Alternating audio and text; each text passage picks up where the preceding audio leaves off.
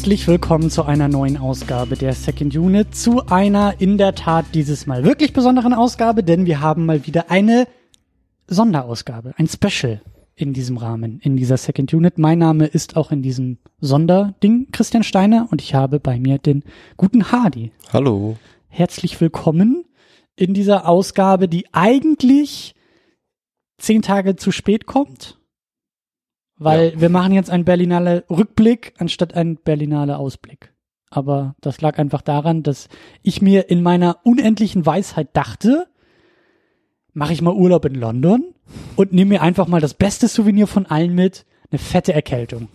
Und lag dann einfach, also ich bin direkt mit dem Flieger in mein Bett gelandet, hab mir dann erstmal eine Grippe gegönnt und das war aber, das war dann halt auch der Abend, an dem wir eigentlich quasi in Vorbereitung hätten über die Berlinale reden wollen. Und äh, deswegen ähm, ist ja auch nicht verkehrt, weil jetzt reden wir nicht nur über die Berlinale selbst, das werden wir am Ende, glaube ich, auch noch mal ein bisschen mehr tun.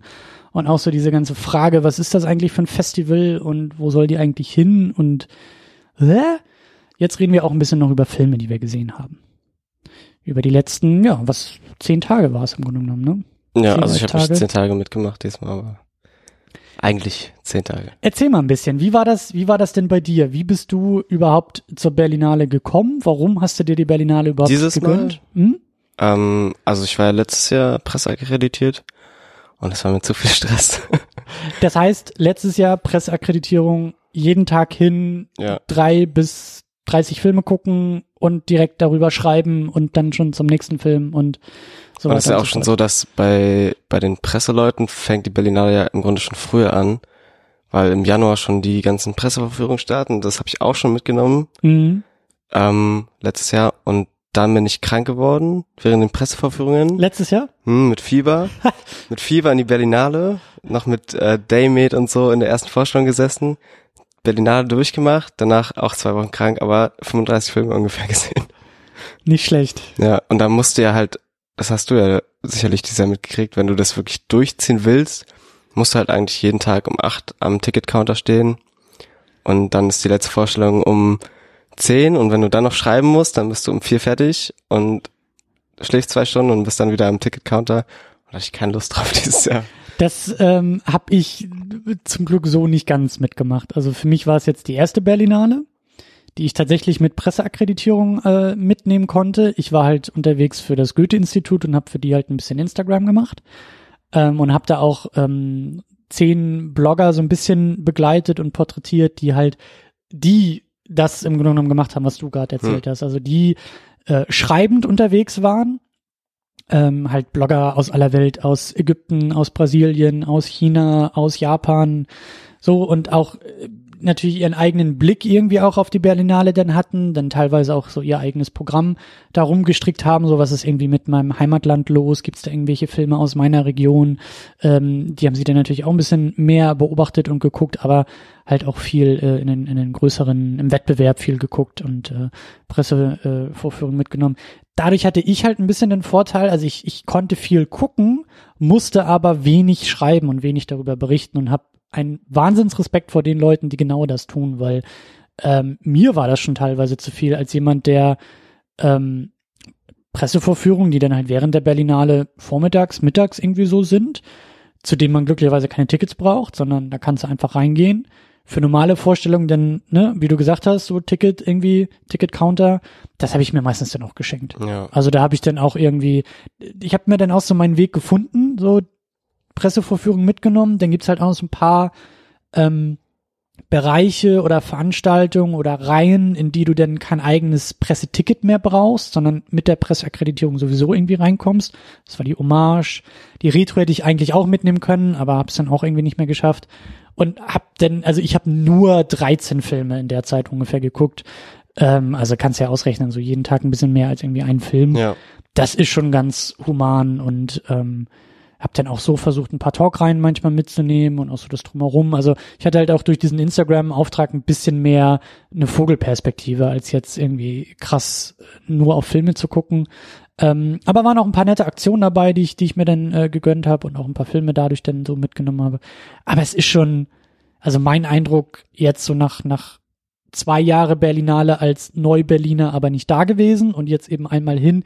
Also ohne dieses, also dieses Presseticket ist das goldene Ticket für die Berlinale. Ohne bin ich nach wie vor, also selbst mit ist es anstrengend, aber ohne bin ich der Meinung, ist die Berlinale unmöglich in irgendeiner Form.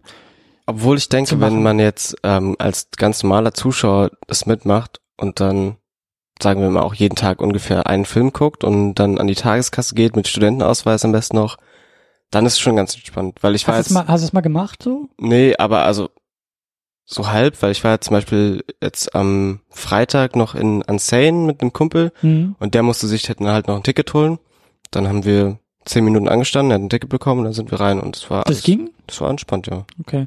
Ich meine, gut, das zweite Berlinale Wochenende ist auch noch mal ruhiger. Das stimmt, ne? Das war auch so mein Ja. Eindruck, dass gerade so nach einer Woche, ich, also es gibt den auch, es ist ja immer noch so voll und so viel drumherum. Du hast den European Film Market, der parallel stattfindet, der aber halt früher endet. Ja. Du hast irgendwie diese Berlinale Talents, die, glaube ich, mehr auf Nachwuchs setzen, die halt auch nicht komplett zehn Tage Veranstaltung machen, sondern, glaube ich, auch eher eine Woche oder eine knappe Woche so. Und das ist schon, das, das habe ich jetzt auch gemerkt, dass nach hinten raus das alles viel, viel entspannter wurde.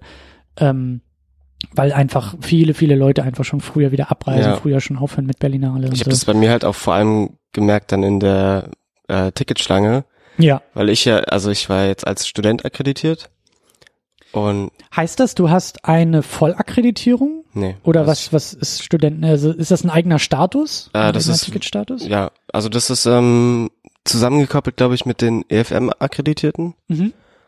und European Film Market, genau. also mehr Business. genau, genau. Ja. Und äh, das ist ein paralleler Ticketschalter nochmal zum Pressecounter und zum normalen Ticketcounter. Mhm. Ähm, und du kommst halt nicht in die Presseverfügungen rein. Mhm. Das heißt, du musst dir eigentlich für alles Tickets holen, außer, glaube ich, die Sachen im Zeugauskino, also Hommage und sowas. Mhm. Ähm, das heißt, du musst jeden Tag anstehen, egal was du gucken willst. Guck mal, und das, das habe ich einfach nach einer Zeit dann auch sein gelassen. Das habe ich am Anfang auch ein bisschen irgendwie gemacht und versucht. Also das ist auch nochmal relativ entspannt am, am Presseschalter. Also da war so mein Eindruck, während halt irgendwie Ja, die im Kritiker normalen, sind halt ein bisschen faul und kommen dann um acht und das macht alles entspannter. ja, oder wenn ich dann irgendwie nach der ersten Presseverführung um elf manchmal erst da war, Kriegst auch noch Tickets. kriegst, kriegst du auch noch Tickets. Ja. So. Aber klar, viele Sachen sind dann auch schon weg. Aber ganz ehrlich, also ich habe gerade am Anfang auch noch so ein bisschen die Erkältung mit mir rumgeschleppt. So, das, das, ich, das, das war mir dann auch einfach zu viel. Also klar, du kannst da wirklich schon um 7 Uhr morgens am Potsdam, wie du gesagt hast, 7 Uhr morgens Potsdamer Platz, dann machst du abends um Mitternacht irgendwie Feierabend, fährst dann irgendwie nach Hause und schreibst dann vielleicht noch irgendwie deine fünf Artikel, die du irgendwie noch äh, offen hast und musst dann irgendwie gleich am nächsten Tag wieder um 7 Ja. Uhr auftauchen. Also das ist, das ist, klar, also du kannst es halt so machen. Ich hatte den Luxus, ähm, das nicht machen zu müssen und habe mir das dann auch ein bisschen, also ich habe das, ich habe dann äh, vielleicht nicht nur irgendwie drei Stunden geschlafen, sondern immerhin gesunde acht Stunden schlafen können und äh, also auch diese diese Pressevorführung, die habe ich dann so ein bisschen lieben gelernt und habe aber auch ähm, das ist auch das Geile, was, was, was mir auch viele Eindrücke beschert hat, waren dann halt auch die Pressekonferenzen. Die kannst du halt auch mitnehmen und auf einmal viel gemacht. Ja. sitzt du im selben Raum wie Steven Soderbergh und kannst ihm einfach mal eine halbe Stunde zuhören, wie er über das Filmemachen redet und über das Business und über Trends und Entwicklungen und äh, das habe ich dann eigentlich auch sehr, sehr genossen. Da habe ich dann auch gerne mal einen Film für liegen gelassen, eine Pressevorführung ausfallen lassen, weil ich mir dann auch gedacht habe, das ist dann auch nochmal was Besonderes. Na, das ist halt auch das, was dann irgendwie oben raufkommt, was nicht so normal ist. Also die Filme kommen dann irgendwann raus, Ja. hoffentlich. Ja. Aber Ja. Ja. Nee, aber ich habe auch überlegt, so vor allem in den ersten Tagen, weil es halt wirklich so extrem war, dass die ganzen Studenten ähm, so hoch motiviert sind, dass die sich um sechs Uhr morgens da anstellen. Das heißt, ich fahre ungefähr 40 Minuten zum Potsdamer Platz, Ja. müsste dann sehr früh aufstehen, um pünktlich da zu sein. Da muss man auch dazu sagen, die Regulierung ist ja, du kriegst Tickets, sobald halt diese Ticketschalter aufmachen, für den nächsten Tag schon. Genau, genau. Also du gehst halt am Aber auch nur für Montag hin, Tag. Um für Dienstag dir zu holen. Theoretisch kriegst du auch noch was für Montag, wenn noch irgendwas übrig ist. Ja. Also, ne, aber dadurch, dass halt schon die Tickets für Montag schon am Sonntag geholt werden können, ist das halt immer so ein, so ein kleiner Wettlauf und eben auch, wer zuerst kommt, mal zuerst. Und ähm, das ist dann aber auch wieder so das Ding, ich finde diese Berlinale nach wie vor sehr, sehr verwirrend. Da werden wir am Ende auch nochmal drüber sprechen. Einfach diese, diese Größe dieses Festivals und diese Unmenge an, an, an Film und an Input und an Zeug. Es gibt ja auch noch den Online-Vorverkauf. Ja. Ist der, der, also die Berlinale war vom 15. bis 25. Online ging, glaube ich, schon am 12. Februar irgendwie los. Und das habe ich halt auch teilweise nicht verstanden, weil ich habe halt auch manchmal mich dann erkundigt nach so ein paar Aktionen. Äh, kulinarisches Kino gibt's dann ja auch noch und äh, das ist dann wieder was ganz eigenes, da kommt oder Berlinale Goes Kiez und solche Geschichten. Mhm. Und das ist dann irgendwie auch bei manchen Sachen hatte ich den Eindruck, da hieß es dann, ja, das kannst du schon drei Tage im Voraus dir irgendwie äh, buchen. Und dann habe ich den Eindruck gehabt, dass es dann online manchmal schon irgendwie zwei Wochen vorher möglich war. Also ich finde es sehr verwirrend, weil vieles dann doch noch mal wieder eine eigene Regelung hat oder doch noch mal ein bisschen anders funktioniert. Nee, da kommst du jetzt aber nicht mit rein, da musst du noch mal extra und geh noch mal dahin, aber das hättest du schon vor drei Tagen wissen müssen und gut, ich meine, war jetzt auch meine erste Berlinale, ich habe jetzt auch eine Menge gelernt, so um diesen ganzen Festivalbetrieb ähm, und, und, und Trubel, wie halt die Berlinale so funktioniert und, und ich meine, das ist normal. So, du lernst dann irgendwelche Schleichwege, du lernst dann auch irgendwelche Abläufe mit Pressekonferenzen Mhm. und so weiter und so fort. Also gerade am Ende war ich dann auch um einiges ähm, entspannter unterwegs. Aber es ist, das ist doch, ich meine, das ist unabhängig von jedem, jedes Filmfestival äh, ist da, ist da verwirrend oder kann verwirrend sein und da muss man sich erstmal ein bisschen mit Aber ich, eingrooven, ich würde schon sagen, ähm, außer man hat jetzt eine Presseakkreditierung, würde ich fast sagen, man sollte keine Pläne machen und einfach gucken, was hängen bleibt. Und es bleibt auch so viel hängen. Ähm, und man kommt viel, viel entspannter dadurch. Und dann nimmt man wahrscheinlich auch noch Sachen mit, die man sonst nicht geguckt hätte. So wie ich jetzt am Ende zum Beispiel.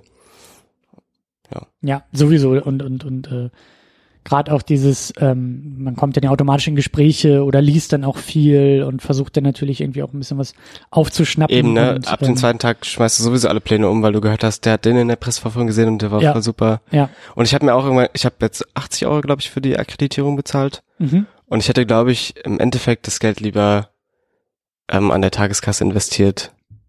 Interessant. Ja. Also im, vor allem in der ersten Hälfte. In der zweiten ging es dann irgendwie. Aber für diesen Stress von der ersten Hälfte würde ich einfach lieber ganz spannend machen. Und ich glaube, ich könnte dann genauso viele Filme gucken mit dem gleichen Geld im Endeffekt. Mhm. Ja. Eine weitere Sache, die ich äh, auch noch am Anfang kurz ein bisschen ansprechen wollte, bevor wir dann eben auch über konkrete Filme sprechen, ist eigentlich so ein bisschen diese, ich will nicht sagen Absurdität, aber ähm, ich will ein bisschen Meta werden. Die Frage, wie berichtet man eigentlich von einem Filmfestival? Das finde ich immer schwierig. Also wir haben hier, glaube ich, auch schon zwei Sondersendungen äh, zu dem Doc-Festival im Archiv. Das ist ein schönes Dokumentarfilmfestival, ähm, ich glaube eine Woche lang einmal im Jahr in Leipzig. Da bin ich über die Uni so ein bisschen drauf gestoßen, habe das da zum ersten Mal mitgenommen. Es gefällt mir sehr, sehr gut. Es ist ein sehr, sehr schönes Festival. Leipzig ist eine schöne Stadt. Es ist groß genug, aber immer noch klein genug, dass das gut funktioniert. Also du hast wunderbare Fußwege. Auch da ist es mit den Tickets ähm, auch so eine Sache, dass du für den nächsten Tag der Tickets, aber es ist alles machbar. Das ist alles nicht so, also da hatte ich nicht den Eindruck, dass du irgendwie morgens um sechs schon dir ein Ticket holen musst, sondern da kannst du halt auch irgendwie dann zur ersten Sichtung um zehn vorher noch Tickets holen. Also alles, die Abläufe sind, sind entspannter, es ist fokussiert, weil es sagt Dokumentarfilm, in Klammern ein bisschen Animationsfilm ist da auch noch, aber es ist ein, es ist ein Festival mit Profil, wenn man so will.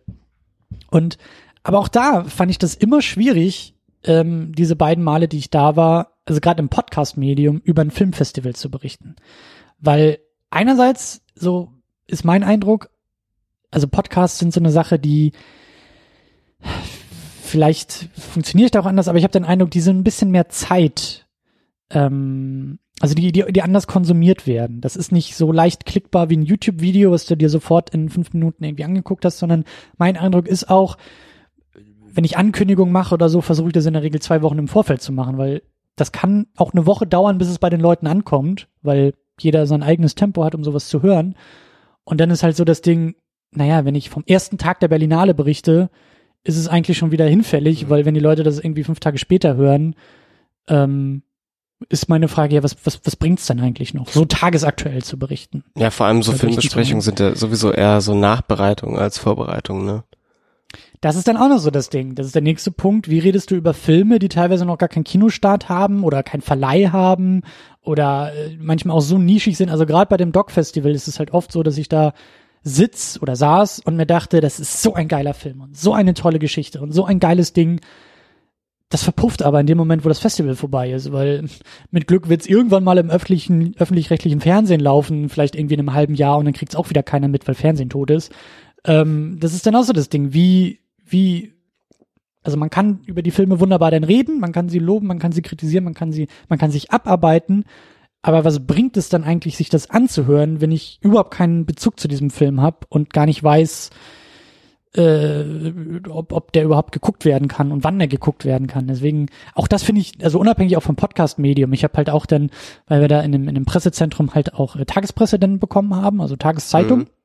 Habe da dann auch teilweise so ein bisschen durchgeblättert und habe mir da dann die Berlinale Sektion so ein bisschen angeschaut und finde das teilweise halt auch schwierig. Also klar, dann gibt's da große Berichte zu den großen Wettbewerbsproduktionen, aber ich als potenzieller Leser, der jetzt vielleicht nicht auf der Berlinale bin, habe ich überhaupt Interesse, das zu lesen? Bringt mir das irgendwie zu wissen, also 80 Prozent dieser Artikel sind Nacherzählung des Plots, weil klar, niemand hat überhaupt einen Trailer dazu gesehen.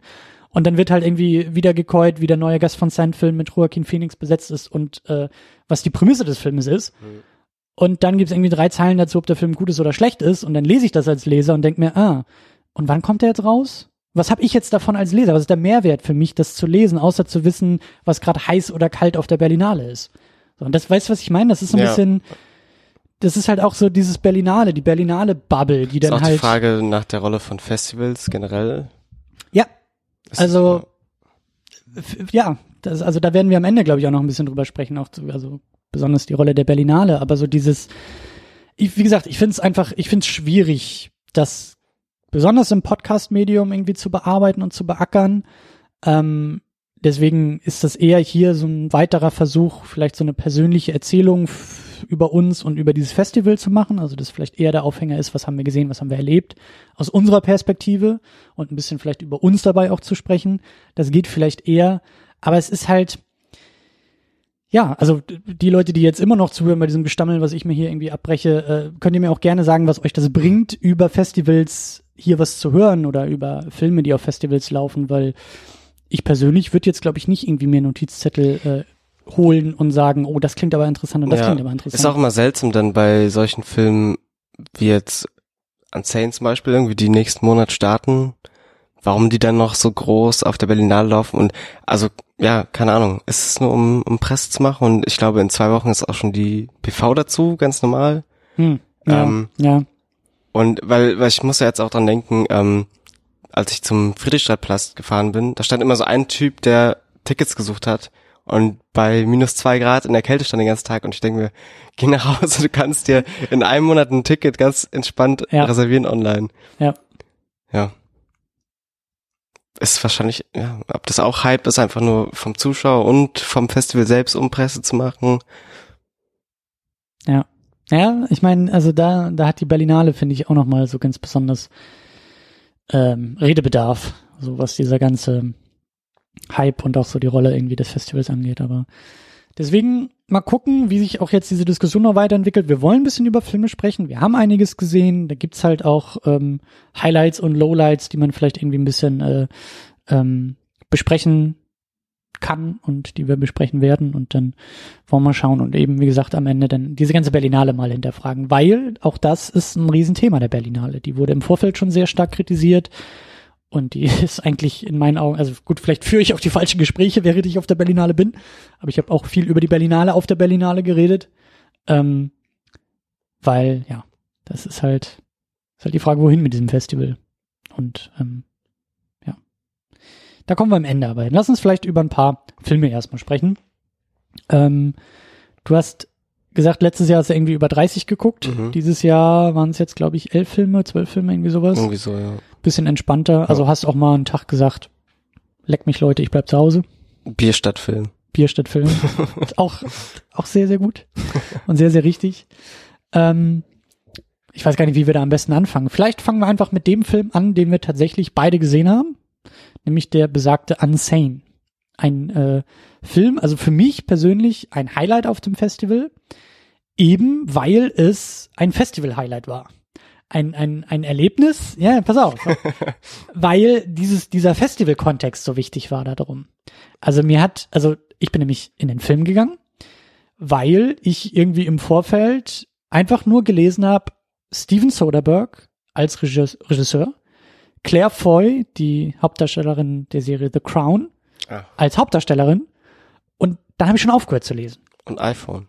Das habe ich schon gar nicht gewusst. Das wusste ich. Also das war wirklich so. Ich habe nur diese beiden Namen gelesen und bin dann ins Kino gegangen. Und ich wusste nichts vom Plot, ich wusste nichts von der Inszenierung, dieser, was ich dann danach gelernt habe. Der Film wurde tatsächlich irgendwie auf mehreren iPhones gedreht und eben nicht mit großer Filmproduktionsmitteln, sondern eben auf dem Smartphone. Ähm, was man durchaus im Positiven sieht. Der Film ist mir gleich aufgefallen mit sehr klaustrophobischen, mit sehr engen Kadrierungen, mit sehr engen Einstellungen, mit, mit sehr, also er, er spielt gleich mit Überwachungskameraästhetik, mit Beobachterperspektive, hat teilweise einfach tolle Shots, weil tatsächlich einfach ein Telefon in der Schublade versteckt war und aus dieser Perspektive gefilmt werden konnte. So. Ähm, ganz, ganz, ganz toll gemacht für mich eben deshalb, weil ich nichts wusste. Ich saß im Kinosaal und es war eine komplett weiße Leinwand für mich, die sich halt mit Bildern gefüllt hat. Ein Kinoerlebnis, was man in der heutigen Zeit halt unmöglich normalerweise hat. Da kann man sich eigentlich nur noch erzwingen, so ne, versuchen, Mit Glück. Trailer zu sehen und so, ja. Ja, aber selbst, also selbst, genau, du musst dann teilweise irgendwie schreiend aus dem Kinosaal rennen, wenn du was, wenn du halt den falschen Trailer siehst. Ohren und Augen zu, zum Beispiel. Ja, aber, aber auch das ist dann ja oft, also, oder, ne, du gehst dann halt irgendwie im Bekanntenkreis ins Kino und dann kriegst du manchmal auch schon irgendwie ein bisschen Ja. zu viel. Also, da kommt ja keiner zu dir und sagt, Steven Soderbergh, Claire Foy, wir gehen ins Kino. Dann sitzt du vielleicht auch eher auf der Couch und sagst, ach, dafür muss ich mir jetzt eine Hose anziehen und dafür müssen wir jetzt irgendwie durch die Kälte laufen, gib mir noch mal irgendwie ein paar Dinge mehr mit, so, aha, auf dem iPhone gedreht, aha, Thriller, der irgendwie mit Beobachtung und dann, weißt du, das ist schon wieder dreimal so viel gewesen, ähm, als ich eigentlich wusste. So. Und Mhm. deswegen sage ich halt in diesem Festival-Kontext, was du ja auch meinst, Pläne über Bord werfen und einfach mal spontan in einen Film reingehen, das war so dieses Erlebnis für Ja. mich. Und, und gerade das Tolle bei dem Film ist halt, also für mich aus dieser Perspektive, der hat durchaus mit, mit Überraschungen arbeiten können. Hat, ähm, ich habe eben auch ein paar Kritiken dann mir danach durchgelesen und angehört, äh, wo Leute dann auch sagen, äh, der verrät schon viel zu schnell, was irgendwie Wahrheit und was Einbildung ist. Und ich fand das halt gerade geil, weil ich halt nicht im Kino saß als jemand, der einen großen Twist oder sowas erwartet hat, verstehst du? Mhm. Aber wenn du weißt, was für ein Genre das ist und was die Prämisse ist, sitzt du, glaube ich, seit der ersten Minute so im Kinosaal und erwartest etwas, was ich gar nicht erwartet habe. Und Obwohl ich auch gar nicht finde, dass er da so ähm, offensichtlich arbeitet. Und das auch zum Ende ja nicht ganz auflöst, so. Ja. Und ähm, ich, ich weiß halt nicht, es kann schon sein, ich glaube, du fandst ihn ganz okay. Ja, fand ihn. Ich fand ihn ziemlich gut und kann durchaus, also mir fällt es schwer, glaube ich, ähm, über den Film selbst zu sprechen, weil viel von meinem Eindruck diese ähm, Bedingungen sozusagen für mich auch waren. Deswegen halt ein super Festivalfilm. Große Überraschung, nicht viel vorher gewusst. Ähm, aber auch ich, also handwerklich, deswegen äh, super gemacht. Und wie gesagt, Ja. da dann in der Pressekonferenz zu sitzen und Steven Soderbergh über das Business irgendwie reden zu hören und wie er mit iPhone gedreht hat und auch äh, den, den, den Hauptdarsteller reden zu hören. Und, und, und er sagte dann auch so, ja, am Anfang, ähm, also weil, er, dann- weil die auch gefragt wurden, ist das jetzt irgendwie merkwürdig, von einem iPhone gefilmt zu werden am Set? Und der, der, der Hauptdarsteller sagte, nö, das ist total natürlich, weil wir das gewohnt sind, weil ständig Leute auf uns zukommen und sagen, also uns so ein Gerät in, Mhm. in, ins Gesicht schon drücken und sagen, lass mal ein Foto machen. Und Steven Soderbergh, der natürlich auch gesagt hat, super geil, weil wir mussten nicht irgendwie lange Licht aufstellen und irgendwelche Kamerabahnen üben und nicht irgendwie viel quatschen, bevor wir gedreht haben, sondern da war eine Idee, ich habe das Ding angemacht und Ja, das hat so was von modernem irgendwie Do-it-yourself-Filme machen, ne? Absolut. Und ähm, der Film wird, glaube ich, viel darüber auch rezipiert. Ja. Also ich habe in allem gelesen und gehört im spätestens zweiten Halbsatz mit dem iPhone gemacht. Da darf man sich gar nicht mal so beirren lassen. Der Film taugt auch ohne. Also ja, aber ich finde, also kein- ich finde, das ist auch thematisch irgendwie sehr schön da drin verankert. Also es geht ja viel um so ähm, Internetparanoia und Identitätsdiebstahl und Wechsel und sowas. Und ich fand's auch, äh, ich äh, wusste das mit dem iPhone-Ding, mehr wusste ich halt auch nicht. Und ich habe den im Friedrichstadtplatz geguckt, was auch interessant war, weil es, äh, das ist ja eigentlich so ein Theatersaal oder sowas. Mhm. Mega viele Plätze und es gab so richtig Massenreaktionen bei dem Film dazu. Das war echt ganz cool. Geil. Ähm, es ist wie so ein halb, halbes Stadion irgendwie. Ja. Mhm. Und die Leinwand, also der Vorhang fällt, fällt halt auf und es ist ja iPhone-Format. Ja, ist 4 zu 3, glaube Genau, ich. ja. So wie ich mich erinnere, bei ähm, dem Sean Baker-Film, der auf dem iPhone gedreht wurde, Tangerine LA, Mhm.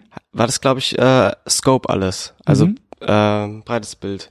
Was ich ganz interessant war, weil der das nur so ästhetisch genutzt hat und Soderbergh da halt aber auch viel thematisch mit äh, sucht. So, was du sagst, diese Überwachungskamera, Ästhetik und so. Genau, und eben auch diese, diese, allein dieses 4 zu 3, dieses eingeengte Bild ist mir ja. auch schon gleich aufgefallen, so. Aber ähm, halt nicht, genauso wie bei dem Tangerine, den habe ich leider nicht gesehen, aber mein Eindruck ist auch, das ist kein Gimmick. Also es gibt ja diese, diese komischen Horrorfilme, die nur auf Facebook spielen oder nur im, also nur im Browser, im, im Computermonitor irgendwie stattfinden. Ich glaube, da lief auch irgendwie so ein Ding nochmal auf der Berlinale, die halt dann irgendwie so Skype-Fenster filmen und die habe ich jetzt auch nicht konkret gesehen, aber da habe ich manchmal den Eindruck, dass das ein bisschen mehr Gimmick-Charakter irgendwie hat. Also das, da denke ich mir auch, das kann schnell auseinanderfallen, weil schnell ermüdend sein und wenn du nach fünf Minuten merkst, das funktioniert nicht, dann funktioniert eigentlich der ganze Film nicht.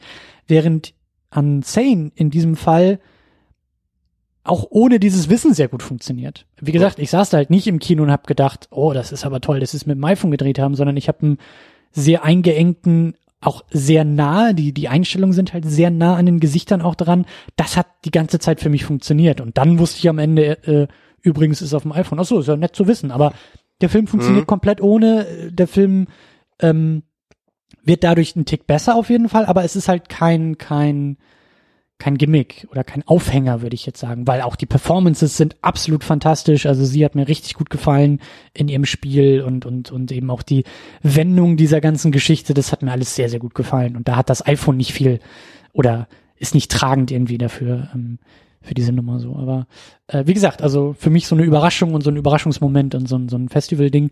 Und äh, du sagst irgendwie nächsten Monat, also März, April. Ich glaube 29. März. Mhm. Was auch sehr interessant war, weil er das dann auf der auf der Pressekonferenz gesagt hat. Er wollte den oder er hatte das Ding sowieso arschgeile Aktion irgendwie. Die haben das Ding zwei Wochen im Sommer gedreht im Geheim, weil schnell mal irgendwie ein anderes Telefon zücken und schnell mal anrufen und sagen, hast du mal kurz Zeit für zwei Wochen und dann macht man das halt. Und ähm, er sagte, eigentlich hat er das so, ähm, weil er gefragt wurde, ist das nicht eher was für Streaming-Plattformen oder also warum die Idee, Wegen dem iPhone-Ding oder wie? Ja, so dieses auch, wie kommt's, dass der jetzt auch im Kino läuft, weil wolltest du nicht eigentlich auch aus dem Kino dich zurückziehen ja. und so und sagte, ja, eigentlich habe ich den auch gedreht mit dem mit der Idee fürs Heimkino, aber dann habe ich beim Schneiden gemerkt, das Ding ist, das Ding taugt fürs Kino. Das ist jetzt nicht irgendwie ähm, nur für den Heimkinomarkt ja. auszuwerten, sondern das trägt auch ein, eine Kinoauswertung. Muss ich sagen, ja, ähm, kann ich zustimmen. Kann ich zustimmen. Kann man sich durchaus im Kino angucken und wie gesagt, am besten äh, nicht viel weiter wissen und dann einfach reingehen. Sollte man den Film auf dem iPhone sehen vielleicht? Dann nur, dann nur in Anwesenheit von Christopher Nolan. Also zu zweit um das iPhone äh, versammelt mit Nolan. Das würde mich dann nochmal interessieren, was der dazu sagen würde. Aber nee, das ist das auf die größtmögliche Leinwand. Wie du sagst, auch mit einem vollen Kinosaal. Das wäre wär ja sehr symbolisch, weil der Film ja viel über die Ängste der modernen Welt irgendwie spricht. Und das ist dann alles in deinem iPhone drin, auf dem du den Film guckst. Hm. Vielleicht eher auf dem iPad, weil das dann doch nochmal ein Tick größer ist. Ich, ich, vielleicht ist mein Telefon auch zu klein, aber ich kann mir das einfach nicht vorstellen. Also ja, so inhaltlich mag schon sein, aber ähm, nee, das war auch, ich habe das auch gespürt, dass es im Kino irgendwie auch nochmal ein bisschen mehr kribbelt einfach. So, dieses, dieses Gemeinschaftsgefühl, so, aber ja. Also auf der letzten Berlinale hat ein Regisseur schon gesagt, das eins, das Beste, was du machen kannst, ist Gesichter auf einer riesigen Leinwand ganz groß zeigen. Und das passiert ja viel mit den POVs da und so. Absolut. Absolut. Ich glaube, ich, ich, glaub, ich würde den auch noch mal, noch mal gucken wollen. Also irgendwie. Ja, also, ähm, also ich konnte mit Soderbergh immer nicht viel anfangen. Mhm. Äh, ich glaube, ich habe auch die falschen Filme ein bisschen gesehen. Ich habe äh, Girlfriend Experience geguckt, die ich mhm. furchtbar scheiße fand. Den habe ich nicht gesehen. Und ich den Lucky. Ma oh, ja, den habe ich nicht gesehen. Und Magic Mike den ersten. Den habe ich auch noch nicht geguckt. Ja, vielleicht genau die falsche Wahl. Ich habe gestern halt zum ersten Mal dann Ocean's Eleven gesehen, den ich schon nett fand irgendwie. Aber mal schauen, Soderbergh ist noch ein bisschen Gebiet zum Erkunden bei mir. Für mich auch, für mich auch, aber ähm, sehr eindrucksvoll. Einfach. Aber ich glaube, er hat halt ähm, ein Gefühl auch fürs Medium und weiß da viel drumherum mitzumachen, weil also ja. Oceans äh, hatte ich auch das Gefühl, das ist eigentlich eher ein Film über ähm, Filme machen. Ähm, so, weil es geht ja darum, dass sie ja eine Illusion erschaffen, genau, Ja. Inszenierung und so. Ja. Ja.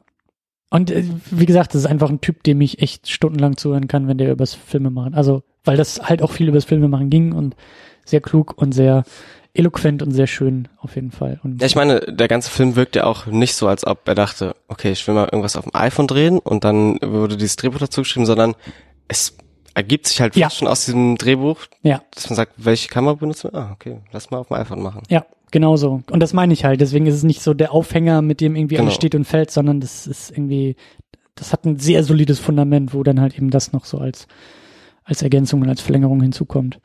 Ähm, was hast du denn noch so geguckt? Du hast dich, glaube ich, ein bisschen aus den größeren Sachen sonst zurückgezogen, hast ein bisschen versucht. Ja, ich habe letztes Jahr ganz viel Wettbewerb geguckt. Mhm. Das war alles furchtbar kacke. und deswegen hatte ich dieses Jahr eigentlich nicht so Lust drauf. Obwohl, jetzt wie ich gehört habe, liefen da ziemlich coole Sachen eigentlich. Ähm, aber, weiß ich, Berlinale ist halt auch immer sehr Sozialdrama Absolut. stark und so. Absolut. Und- Sehr bedeutungsschwanger. Ja, und wenn man dann wenig geschlafen hat, dann ist es schon sehr schwer, das alles durchzusitzen. Ja. Und deswegen habe ich mich, ich habe zum Beispiel am ersten Tag habe ich Shape of Water geguckt. also nicht auf der Berlinale. Nicht auf der Berlinale, ne, der lief da nicht, aber der lief halt so im Kino. Ähm, ich habe viel Hommage und ähm, Lola geguckt. Also Hommage ist ähm, ein, ein, also ähm, Willem Dafoe hat eine Ihre Auszeichnung für sein Lebenswerk bekommen und die Hommage hat sich dann eben Willem Dafoe ähm, gewidmet Genau. als Preisträger dieses Ehrenbärs. Und dann haben sie eben viel Retro über viel Filmografie von Willem Dafoe gezeigt. Da haben wir beide, aber nicht zusammen, äh, die letzte Versuchung Christi geguckt, Last Mhm. Temptation of Christ. Das war auch der einzige Tag, an dem ich ganz viel geguckt habe. Und dann habe ich mir schön als letzten Film um 10 noch den gegeben. Das ist auch ein gutes Tageshighlight, Ja, glaube ich. hat Hat, hattest euch- du den vorher geguckt? Nee, ich habe den noch nie gesehen gehabt und das hat wirklich meinen Kopf schmelzen lassen, so ein bisschen. Ja.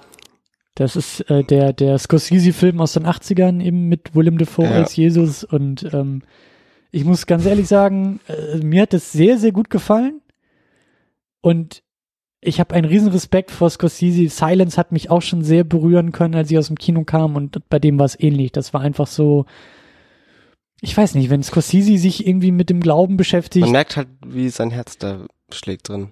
Ja, und, und, und mir fällt es dann auch schwer, irgendwie beim Film zu bleiben. Also das ist so, ja, ob die Filme jetzt nun irgendwie, äh, auch der ist vielleicht ein bisschen irgendwie, hätte man irgendwie mehr rausholen können. Ich habe dann auch gelesen, dass die relativ ähm, schnell und, und, und ähm, Ja, auch. ohne Budget gedreht haben oder mit kleinem Budget. Ähm, ja, aber das ist für mich irgendwie alles gar nicht so wichtig dabei, weil ich habe das Gefühl, dass er so krasse Motive und so krasse Aussagen in so krassen Bildern, in so krassen Kontexten macht. Ich gehe, ich, ich komme immer raus aus dem Kino, wenn Scorsese halt irgendwie sich am, am Glauben, aber ich bin einfach fix und fertig. So, dann, dann geht auch nichts mehr bei mir. Ja. So, dann muss ich erstmal in Ruhe ein Bier trinken und einfach mal für mich sein und mal ein bisschen drüber nachdenken, was ich da gesehen habe und dann dauert das irgendwie ein paar Wochen und dann habe ich was gelernt übers Leben so. Das war auch so überwältigend bei mir, weil ich war halt vorher im Zeughaus-Kino und habe äh, To Live and Die in L.A. gesehen, diesen Friedkin mit ihm.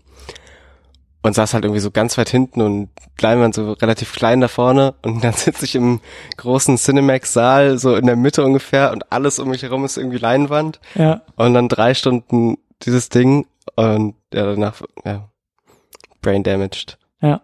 Aber im Positiven, oder? Ja, also ich äh, war nicht so, also halt inhaltlich schon sehr angetan von dem, aber ich hatte ein bisschen das Gefühl, ähm, alles, was er da macht, hat er dann irgendwie auch filmisch perfektioniert erst und Silence. Also ich habe das Gefühl, Ja. äh, ja, das ist halt ungefähr das, ja, gleich will ich nicht sagen, aber er gräbt in den gleichen Wunden irgendwie. Hm?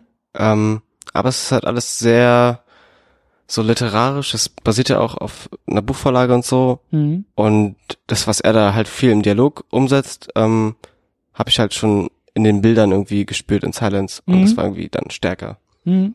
Würde ich, Also ich würde ich auch so sagen. Aber was ich, ich fand es dann irgendwie noch mal so interessant, weil äh, Last Temptation of Christ ist einfach noch viel, viel direkter und deutlicher in diesem ganzen Glaubensthema. Also allein Willem Dafoe als Jesus zu besetzen und zu sehen in diesem Film, das ist, das ist irgendwie, das, das allein äh, ist überwältigend, finde ich. Ja. Und, und wie du, du, du hast recht, also inhaltlich ist es irgendwie so ein, so ein, was finde ich auch ganz, ganz interessant eigentlich, dass er irgendwie wann, wann, wann ist Silence rausgekommen, wann ist der rausgekommen? Irgendwie fast 30 Jahre später.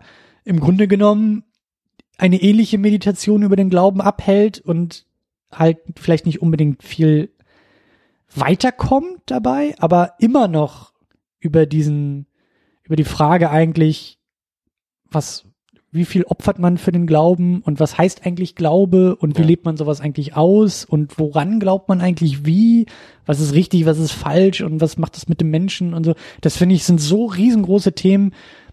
Ich weiß gar nicht, ob man da überhaupt im Laufe eines Lebens in irgendeiner Ja, Form das ja weiterkommt. auch was, das hat ja auch, was ja immer irgendwie, keine Ahnung, falsch verstanden wird in der Moderne, keine Ahnung. Aber das ist ja gar nichts mit Religion direkt zu tun hat, sondern Nee. generell mit ähm, Menschsein irgendwie. Ja. Ja. Also, ja. Eindrucksvolles Ding, finde ich. Ja, aber ich fand's, also ich war am Anfang noch richtig dabei irgendwie, weil ich das schon interessant fand, dass er das ja irgendwie so fast als so ein Essay-Film irgendwie aufbaut. Also du hast ja dann Jesus Hm. und er geht immer zu Mhm. Leuten, die ihren Glauben halt irgendwie anders ausleben und dann redet er mit denen. Und er verändert ja auch die ganze Zeit seine Meinung, wie er das jetzt auslebt und so. Und das fand ich schon ganz spannend, das hat sich dann aber ein bisschen abgenutzt. Aber spätestens bei dieser Traumszene am Kreuz, da, also ich weiß nicht mehr, ich weiß nicht ähm, genau, was ich davon halte, aber es war krass. Hast du denn auch das Gefühl, dass der Film irgendwie noch so nachhalt? Auf jeden Fall. Das ist so, wie du sagst, es gibt viele Sozialdrama auf der Berlinale, die guckst du 90 Minuten, manchmal 180 Minuten, dann gehst du raus und sagst, alles klar. und gehst weiter. Ja, es sind halt auch viel so Konsensfilme und so, ähm, wo du halt nichts Neues lernst. Der Krieg ist ein bisschen doof und arme Menschen geht scheiße und so und danach fühlt sich halt jeder gut. Äh, Deswegen, ich suche halt ab, versucht mehr so diese ähm, Ausbrüche so ein bisschen zu finden auch. Deswegen halt Hommage hat da gut reingepasst. Hm. Hm. Also auch To Live and Die in L.A., sowas hätte ich mir so herbeigesehen letztes Jahr, wenn du dann irgendwie drei Tage irgendwie zehn Sozialdramen hintereinander geguckt hast und dann einfach einfach ein, so einen straighten 80er-Thriller von William Friedkin, sowas brauchst du ein bisschen. Ich hab, ähm, ich glaube, der lief sogar im Wettbewerb, ähm, durchaus so einen Ausbruch gesehen. Ich glaube, der dich auch noch interessiert, dieser Film. Hm. Ähm, der Titel ist, glaube ich, schwankend. Ähm, ich glaube, im Englischen heißt der You 22 July, 22nd of July oder irgendwie sowas. Ähm, der Originaltitel ist, glaube ich, Ut- Utoya, Oita oder so. also Schwedisch, äh, wie auch immer man das ausspricht. Äh, ähm, auf jeden Fall der Film über, ähm, wo war denn das? War das überhaupt in Schweden? Ja, ne? Ist nicht Norwegen oder so? Norwegen? Gott. Auf jeden Fall über diesen Amokläufer, der auf diese Insel, also erst irgendwie Regierungsgebäude in die Luft jagt, dann irgendwie auf eine Insel voller Jugendlicher beim Campen irgendwie äh, losmacht und da halt 72 Minuten lang äh, Menschen tötet. Kaltblütig. Ähm, eine Sache, die jetzt auch im Rahmen der Berlinale auf einmal wieder eine ganz andere Bedeutung gewinnt, weil genau das halt drüben in den USA irgendwie mal wieder passiert ist. Da rennt wieder einer durch eine Schule und äh, ballert seine Mitschüler irgendwie um und ähm, ein, ein, ein, ein Thema, ein Phänomen, was äh,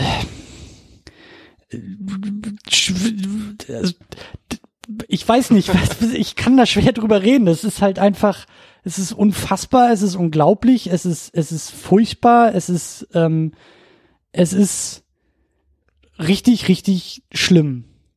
Und wie gesagt, dass das halt jetzt auch gerade in den USA wieder, wieder große Wellen schlägt und hoffentlich auch mal zu Veränderungen da drüben irgendwie führt und ähm, ein, ein, ein, ein, ein absolut grausames und, und ähm, menschenverachtendes Thema im Grunde genommen.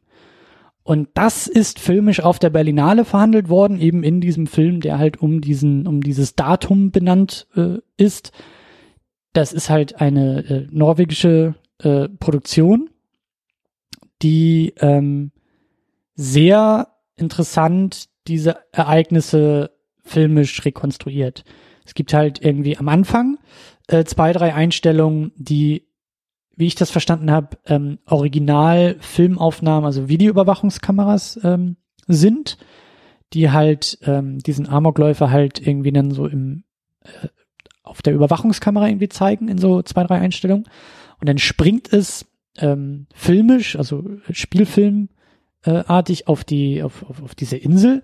Und es ist ein sehr beeindruckendes Opening, wie ich finde, weil eine, ein, ein junges Mädchen direkt in die Kamera guckt und uns zuspricht, ähm, so sinngemäß, ähm, ihr werdet es nie verstehen und guckt dir dabei als Zuschauer direkt in die Augen und sagt, ihr werdet es nie verstehen, aber ihr müsst mir wenigstens zuhören. So sinngemäß. Und das war, das war so ein Ding irgendwie. Um neun Uhr morgens sitze da irgendwie im großen Kino und ich habe irgendwie gerade mal Kaffee in mir und auch noch nicht genug für den Tag und war auf einmal irgendwie komplett wach. Und dann geht's halt eben los. Dieser Film zeigt halt diese 72 Minuten Echtzeit, die es gedauert hat, bis dieser Amoklauf ähm, verhindert oder nicht verhindert, aber wie er halt beendet werden konnte. Und er zeigt dieses Ding in einer einzigen Einstellung ohne Schnitt aus der Opferperspektive. Also dieses junge Mädchen wird die ganze Zeit mit der Kamera begleitet. Dann stellt sich eben raus, dass halt diese Eröffnung, die sie da liefert, äh, sehr, sehr äh, gut gemacht äh, filmisch. Also sie spricht halt erstmal so in die Kamera und dann dreht sie sich so leicht zur Seite und dann siehst du, ah, sie hat einen Knopf im Ohr und dann geht es direkt in ein Telefonat über und dann merkst du, ah, sie telefoniert. Das, was sie gerade uns direkt in die Augen gesagt hat, das ist filmisch eigentlich an ihre Eltern am Telefon adressiert und dann geht es ein bisschen darum, ja, Mama, Papa, uns geht's gut und ich kümmere mich auch um meine Schwester und wir haben ja Spaß und es ist Sommerferiencamp und alles wird gut, alles ist toll. So, und dann Kamera bleibt die ganze Zeit bei ihr und dann geht's halt eben ähm, auch die ganze Zeit bei ihr weiter. Es gibt den, den Täter so ab und an mal irgendwie in der Entfernung so als Schattenspiel und sehr eindrucksvoll gemacht. Dadurch, dass man die ganze Zeit in dieser ohnmächtigen Perspektive bleibt. Du hörst die ersten Schüsse, du siehst Menschenmassen, die sich in Panik in Richtung bewegen, du weißt gar nicht, wo es herkommt. Wir haben das Wissen um die realen Ereignisse, die Figuren natürlich nicht. War das jetzt irgendwie ein Feuerwerk? Und ah, nee, doch nicht. Und es wird geschossen. Und dann gibt's halt irgendwie Gerüchte, die sich verbreiten, dass auf einmal die Polizei auf der Insel irgendwie um sich schießt. Und dass es halt mehrere sind, denken natürlich die ganze Zeit Leute. Und das ist halt ist ein bisschen dick aufgetragen teilweise, weil das filmisch dann ähm, also es ist halt fiktiv, es ist nicht es verfolgt keine reale Person, aber es ähm, kombiniert wohl Erzählung und Ereignisse dieses realen Ereignisses und flanscht das quasi auf eine fiktive Person, ähm, die dann vielleicht manchmal ein bisschen zu heldenhaft auch unterwegs ist. Ähm, aber, und das, um da zum Fazit zu kommen, ähm, das ist ein sehr unangenehmer Film. Und ich habe gerade bei dem dann mir ein paar Kritiken auch angeguckt und durchgelesen. Und klar, äh, eine der ersten Reaktionen ist, das geht nicht, das kann man nicht machen, was fällt denen da nur ein und äh, wo kommen wir denn dahin? ähm, so etwas filmisch irgendwie zu machen. Ähm, ich muss aber ganz ehrlich sagen, dieser, dieser Film ist für mich eine, eine, eine großartige Einladung, um das Gesehene zu besprechen und zu reflektieren und dabei auch über die realen Ereignisse zu sprechen. Weil ich glaube, dass gerade die negativen Kritiken also da würde ich halt so gerne mal Sokrates spielen und die ganze Zeit fragend ansetzen. Was meint, worüber redest du eigentlich gerade wirklich? Redest du über den Film oder über die Sache selbst? Weil der Film ist unangenehm. Der Film ist, ähm, ist zäh, weil du in keiner Sekunde rausspringst und keine, keinen Kontext bekommst, keine Erklärung bekommst, kein, kein, kein gar nichts bekommst. Du weißt genauso wenig, wie die Figuren in diesen Momenten. Und diese Momente ziehen sich teilweise eben auch filmisch. Du kannst da sitzen und sagen, das ist langweilig und das ist aber schlecht geschrieben und das ist aber, hm?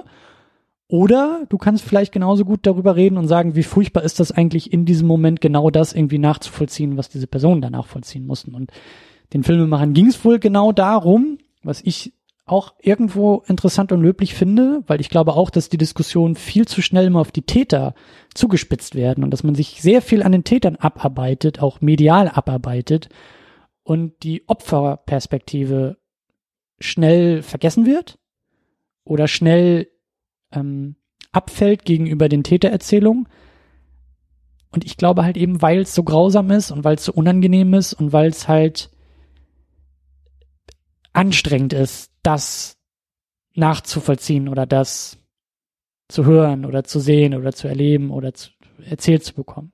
Klar kann man darüber streiten, ob diese filmische, Spielfilmartige Auseinandersetzung die richtige ist. Aber ich glaube, dass allein dadurch, dass man genau das tut und auf einmal anfängt, darüber zu reden, ist, hat der Film, glaube ich, schon gewonnen in dem Moment. Und ähm, hat durchaus polarisiert, war so mein Eindruck. Aber ich glaube, du hast ein bisschen die, die Ohren auch geschärft äh, um dieses Ding und du hast, glaube ich, Interesse bekommen um diesen Auf Film, oder? Fall. Und äh, wie ich gehört habe, einen Tag später hat Weltkino, glaube ich, auf ihrer Facebook-Seite gepostet, dass sie sich den geangelt haben und hoffentlich ins Kino bringen. Also das, ähm, das war echt ein interessantes Kinoerlebnis. Ja, aber auch interessant, Also, ne, dass ich irgendwie, ähm, ich hatte, glaube ich, nur dann über Twitter einen Tweet gesehen von David Ehrlich, der da irgendwie rauskam aus der Mhm. PV. Kritiker, ein Filmkritiker. Genau. Mhm. Ähm, und dann ging schon irgendwie diese Welle los, alle haben so ein bisschen drüber getuschelt und dann saß ich am nächsten Tag ähm, in Transit und hab, auf einmal kam eine Reihe und ich habe gestern diesen Film gesehen. Dann hat sich irgendjemand eingeschaltet, der eine Reihe vor uns saß und der meinte dann halt, dass Weltkino sich den jetzt geholt hat und so. Das ist schon, das also ist dann war so Gesprächsthema auf der Berlinale. Genau, und das ja. ist dann auch irgendwie so Ja. dieses Festival-Feeling, ne? Ja, da, Dass ja, ja, auch, auch oft sind, so, hast du den schon gesehen? Ja. Hast du von dem gehört? Und wie findest du den? Und ja, auf jeden Fall. Auf jeden Fall. Aber ähm, ja, ein, ein krasseres Ding. Ja, auch interessant. Und jetzt kommt mir gerade der Gedanke, ne, wozu sind Festivals da und so? Natürlich auch dafür irgendwie. Filme werden präsentiert, Verleiher sind da und holen sich dann die Filme ran. Hm. Das ist natürlich auch ein großer Teil. Da gibt's ja auch ähm, eigene Sektionen, so wie ich das gesehen habe, die dann für die Leute, die auf diesem European Film Market unterwegs sind. Also da wird, ich glaube, ich glaube, in einem, in einem Cinestar gab's ja irgendwie zwei Räume, die so ein paar Tage lang nur Showreels gezeigt haben. Mm. Also die da halt dann so ein bisschen mehr als Trailer, ne? Also so Filmausschnitte, die irgendwie länger waren. Und ich habe auch oft gehört von, von ähm, äh, liebe Grüße an, an Chris an dieser Stelle, der Filmvorführer da im, im Sinister auch war, mit dem habe ich auch ein bisschen gequatscht. Ähm, ich glaube, dass er das irgendwie auch erzählt hat. Also das gerade die Leute, die, die so von dem Filmmarket, also die dafür unterwegs sind, die halt Filme einkaufen wollen im Grunde genommen, die gucken auch selten die Dinger irgendwie zu Ende. Also die, das sind dann die Leute, die nach Ja. 20 Minuten wieder aus dem Film rausgehen. Und deswegen gibt's eben auch oft so eigene Vorstellungen für Market Ja. äh, Na, da laufen ja auch teilweise Filme, die noch nicht fertig sind und so. Genau, Ja. genau. Um genau das dann irgendwie auch zu bedienen. Ne? So Ja. die Frage, was bringen wir nächsten Frühjahr ins Kino? Oder nur auf DVD? Oder was passiert mit den Filmen? Also genau dafür. Ja, man vergisst immer, dass halt, äh, ja, vielleicht ist, äh, sind die Fi- Vorstellungen gar nicht der größte Teil von diesen Festivals. Also ich meine, da sind ja auch, jeden Tag sind da irgendwie zwei Partys dann. Mhm. Äh, den ganzen Tag rennen die Leute bei den Ständen rum beim EFM, sind irgendwie Networking machen Klar. bei Starbucks und so. Klar, klar. Klar. Aber es ist halt eben auch, ich meine, da, da wollen wir gleich noch ein bisschen weiter hin, aber die Berlinale brüstet sich halt eben auch damit, ein Publikumsfestival zu sein. Natürlich. Also nicht nur das zu sein, sondern eben irgendwie, ich weiß gar nicht, ob das sogar das weltgrößte, weil irgendwie jetzt auch, ich meine, dass der Festivalleiter auch gesagt hat, irgendwie schon 300.000 Tickets irgendwie verkauft dieses Jahr. Also ähm, Es ist ja auch immer voll und die Leute stell, Genau. stellen sich an und alles. genau. Ich bin auch so immer wie wieder der Typ vor dem Friedrichstadtpalast, den du da angesprochen hast. Genau, der ja. ist ja nicht da, um irgendwie äh, Filme zu verkaufen, Ja. sondern der will ein Ticket haben, weil der will ins Kino gehen. da bin ich auch immer überrascht, weil du sitzt ja dann doch öfter in Berlin und mit drei anderen Leuten in der Vorstellung. Und wenn Berlinale ist, dann steht auf einmal jeder um 6 Uhr im Pforzheimer Platz. Ja, Das ist schon lustig. ja. Aber ja, auch irgendwie ganz schön. Ja, das, also äh, das Festival-Feeling ist auf jeden Fall auch eine geile Sache. Also Ja, äh, es dürfte nur nicht im Winter sein. Ja, ja, ja. Ich, ähm, ich vergleiche es halt immer mit dem Doc-Festival, weil das, das, das kenne ich relativ gut und das ist halt auch Anfang November, Ende Oktober, Anfang November. Eigentlich müsste, müsste ich auch nochmal so ein Festival im Hochsommer mitnehmen und dann Ja, ich, also das Einzige, was mir auch einfällt, ist dann München irgendwie. sind die im Sommer? Ja, Hm. Hamburg, wann ist das eigentlich? das ist äh, Oktober, also auch schon Hm, kalt. hm. Filmkunstmesse Leipzig ist auch September, wo es dann schon kalt ist. Ja, immer, auch was mich immer nervt bei der Berlinale vor allem, es gibt ja dann den Moment, weißt du, die Leinwand geht auf und es ist so zehn Sekunden ruhig und du hörst dieses Hustkonzert im Saal. Ja, das ist mir auch aufgefallen. Oh Gott. Ja, ja, ja, ja. Aber also Mitte Februar, Ja, natürlich, klar. Ja. Aber das ist halt das Eklige daran und es ist immer kalt und du schwitzt ja einen ab und stehst dann in der Schlange und so. Ja. Und ich denke mir so, wie geil wäre das, wenn ich jetzt meinen Gartenstuhl dabei hätte und bei 25 Grad irgendwie mich hier einfach zum Platz hinsetzen könnte. Wir müssen nach Venedig. Ja. Wir müssen da mal irgendwie. und kann und so. Ja, genau. Müssen die auch nochmal mitnehmen. Ähm, aber lass uns noch mal kurz zurück äh, zur Berlinale, ins, ins kalte Berlin. Ähm, was hast du denn noch so auf der Liste? Du hast von dem Transit gesprochen. Ähm, der Ja. neue Film von Christian Petzold, der auch durchaus Hast du den diskutiert auch wurde. gesehen? Leider nicht. Ich wollte ihn gucken und das war dann so ein Fall von irgendwie zu spät aus dem Haus und dann doch wieder irgendwie das Ticket vergessen, nochmal zurück und dann saß ich in der Bahn und war es zu spät. Ich habe den ja auch verpasst erst und dann bei den Gilde-Screenings noch nachgeholt um 10. Ja. Ähm, das ist aber auch so ein Film, der irgendwie noch bei mir geblieben ist, aber so. Das ist ein Film, ganz kurz nur, da geht's auch, ich glaube, irgendwie Zweiter Weltkrieg und Ja, das- Gegenwart das werden ganz irgendwie kombiniert, oder? Also es ist halt so eine Flüchtlingsgeschichte. Ähm, Mhm. Franz Rogowski spielt so einen deutschen Flüchtling, der dann nach äh, der ist irgendwo in Frankreich, kann das sein? Ich weiß es nicht genau. Ich glaube Frankreich und er will nach Mexiko mit einer gefälschten Identität dann als Autor und so. Ähm, und was ganz interessant ist bei dem Film, ähm, ist, dass eigentlich nie ganz klar wird, in welcher Zeit es jetzt spielt. Ähm, also es wirkt sehr universell so. Also Mhm. ich meine, die Hinweise sind da, wie sie sich anziehen und so, aber Mhm. es sind auch mit modernen Kameras eingefangen und so. Mhm. Und es könnte auch heute spielen, sag ich mal. Mhm. Ähm, es ist so ein ganz ruhiger, poetischer Film und Matthias Brandt, äh, der Polizeiruf 1 110 Kommentar, äh, Kommissar, der auch mit Petzold immer zusammenarbeitet, kommentiert es die ganze Zeit aus dem Hintergrund und redet dann davon, wie Franz Rowski seine heiße Pizza isst und so. Ähm, das hat schon was sehr so ruhiges, poetisches und irgendwie diese auch wie wer das Gesicht von Franz Rogowski, der die ganze Zeit anfängt, so ähm, immer so eine Verschleierung von irgendwas. Also auch, das ist ganz seltsam. Du hast immer dieses, ähm, diese Erzählung von Matthias Brandt, der irgendwie die Geschichte von Franz Rogowski erzählt und dann, ähm, also manchmal erzählt er was ganz anderes und dann äh, kommentiert er genau die Ereignisse, die wir sehen und die überstimmen stimmen dann auch manchmal nicht mit dem überein, was er eigentlich erzählt. Ähm, ja, also irgendwie, bin ich, ich habe mich noch nicht so ganz durchgearbeitet in dem Film. Ähm, Das klingt, das klingt aber erstmal positiv. Ja, ja. Also als ob das eine Sache ist, die man nicht eben nicht leicht beiseite schiebt, sondern Nee. die noch so ein bisschen nachhalt. Es ist halt kein Film, der jetzt irgendwie einschlägt, aber es ist so ein Film, äh, der verschwimmt so plotmäßig, Mhm. aber es bleibt so ein, so ein ganz äh, ruhiges Gefühl von so einer, ja, irgendwie, ich, es fühlt sich an, als ob ich irgendwie so eine Welt gesehen habe, die so ganz ruhig irgendwie zerfällt, Mhm. so in der Art. Mhm. Und irgendwie bleibt so ganz viel im Kopf irgendwie dieses Gesicht von Franz Growski und die Bartstoppeln, die rausstehen, weil er sich nicht rasieren kann und so ein bisschen verschwitztes Gesicht und so. Also ja, Christian Petzold ist halt auch ein super interessanter Regisseur. Der Franz Rogowski ist ja auch so der kleine Shootingstar der Berlinale Ja. eigentlich. Also der hat noch in dem in einem anderen Film, äh, ich glaube in den Gängen. in den Gängen, ja, zwischen den Gängen, in den Gängen In den. Gängen. ja. Genau, den den habe ich dann noch gesehen. Da spielt er auch die Hauptrolle. Den hätte ich gerne noch gesehen. Der ist auch sehr sehr gut. Der fällt ein bisschen auseinander der Film in der zweiten Hälfte. Der ist, der fängt sehr stark an. Ähm, da geht's halt darum, also der der Franz Rogowski spielt da einen einen Neuankömmling im Supermarkt, der im Getränkebereich äh, Packdienst macht.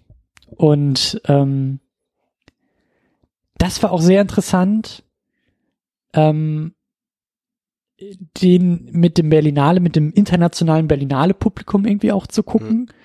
Also ich habe den mit dem mit dem ägyptischen Kollegen geguckt, mit dem griechischen Kollegen und dem italienischen Kollegen. Und ähm, der Film ist ja deutsch.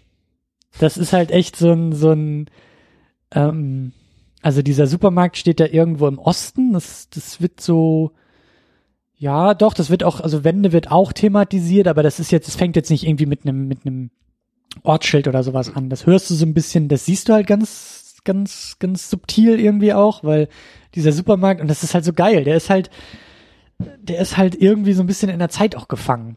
Da, da weißt du auch eigentlich gar nicht so genau, wann dieser Film spielt. Also der könnte irgendwie in den 90ern spielen oder halt irgendwie seit den 90ern ist er nicht renoviert worden oder so, weil das sind so ganz altbackene Designs und auch, auch, wie, auch wie dieser Supermarkt aufgebaut ist. Da gibt's dann halt irgendwie so eine Zigarettenabteilung, da ist irgendwie so ein Typ am Schalter, der da irgendwie die Zigaretten ausgibt, wo du sagst, es funktioniert heute kein Supermarkt mehr. So, das ist ein Regal, was irgendwie einen Schlüssel hat und da musst du mal durch den Markt brüllen, bis da jemand kommt, so. Aber dass da halt so ein Kabuff ist, nur für die Zigaretten. Oder am Anfang werden sie irgendwie alle von so einer alten Oma begrüßt, die da auch irgendwie am Schalter steht. So, das weißt du so, mhm. darüber zeigt sich irgendwie, dass, dass dieser, dass dieser Ort auch so ein bisschen in der Zeit hängen geblieben ist. Und er kommt da so rein als unfassbar schweigsamer Typ. Der sabbelt nicht viel, der guckt viel, der nickt viel und der hört viel zu und taut so langsam dann auch auf und ähm, der ähm, sein Arbeitskollege ist ist äh, der eine, ich glaube, der hat in Babylon Berlin auch den den, an, den zweiten Kommissar gespielt. Ich glaube, Bruno hieß der und ich glaube hier in, dem, in den Gang heißt er auch Bruno, also so ein typischer so ein typischer äh, äh, Charakterdarsteller irgendwie. Und das ist so so das ist so eine so eine kleine Welt mit ganz eigener Sprache, ganz eigenen Typen, ganz eigenen Lebensverhältnissen so und der ist unfassbar witzig auch. Also filmisch auch sehr, sehr witzig. Der, der eröffnet irgendwie gleich mit klassischer Musik und da fahren die Gabelstapler irgendwie so tanzen zu klassischer Musik und, und ähm, sehr trocken, sehr witzig, deswegen sehr interessant, das mit so einem Publikum irgendwie auch zu gucken. Am Anfang, wie gesagt, erste Hälfte haben wir auch alle herzhaft gelacht, fällt dann so ein bisschen nach hinten raus für mich ein bisschen ab, weil der Film dann nicht so ganz weiß, wo er eigentlich hin will mit diesen tollen Prämissen und Figuren und Konstellationen und verheddert sich vielleicht, also faselt so ein bisschen aus am Ende. Ähm, aber auch ein ganz, ganz äh, schönes Ding. Und da hat er eben auch die Hauptrolle gespielt und äh, der, der hat was. Ja. Der hat so eine ganz eigene Ausstrahlung und so eine ganz eigene Präsenz irgendwie. Er hat ja auch viel gemacht jetzt, ne? Also war, also das erste Mal habe ich ihn gesehen in Victoria natürlich. Da war er auch dabei? Ja. Ich muss Victoria da hat er so Glatze und so. Ach, ist er da bei der bei der Truppe dabei? Genau, genau. Ah. Und dann war er ja ähm, in Love Stakes. Den muss und ich auch noch in gucken. Tiger Girl ja dann auch. Den muss ich auch noch gucken. Ähm, dann habe ich Ficke Fuchs jetzt gesehen mit ihm. Den wollte ich noch gucken. Der ist ziemlich geil. ähm, jetzt ist er im neuen Malik-Film. habe ich gelesen, ja. Also in Radegund mit August Diel. Mhm. Und dann war er mit in Haneke letztes Jahr noch. Also der spricht auch, glaube ich, drei, drei, vier Sprachen. Also ja. Den muss man beobachten. Ja, auf Ja. jeden Fall. Ja. Ist halt jetzt die Frage, ne, ob der, also ich meine, jetzt hat er viel deutsche Produktion auch noch gemacht.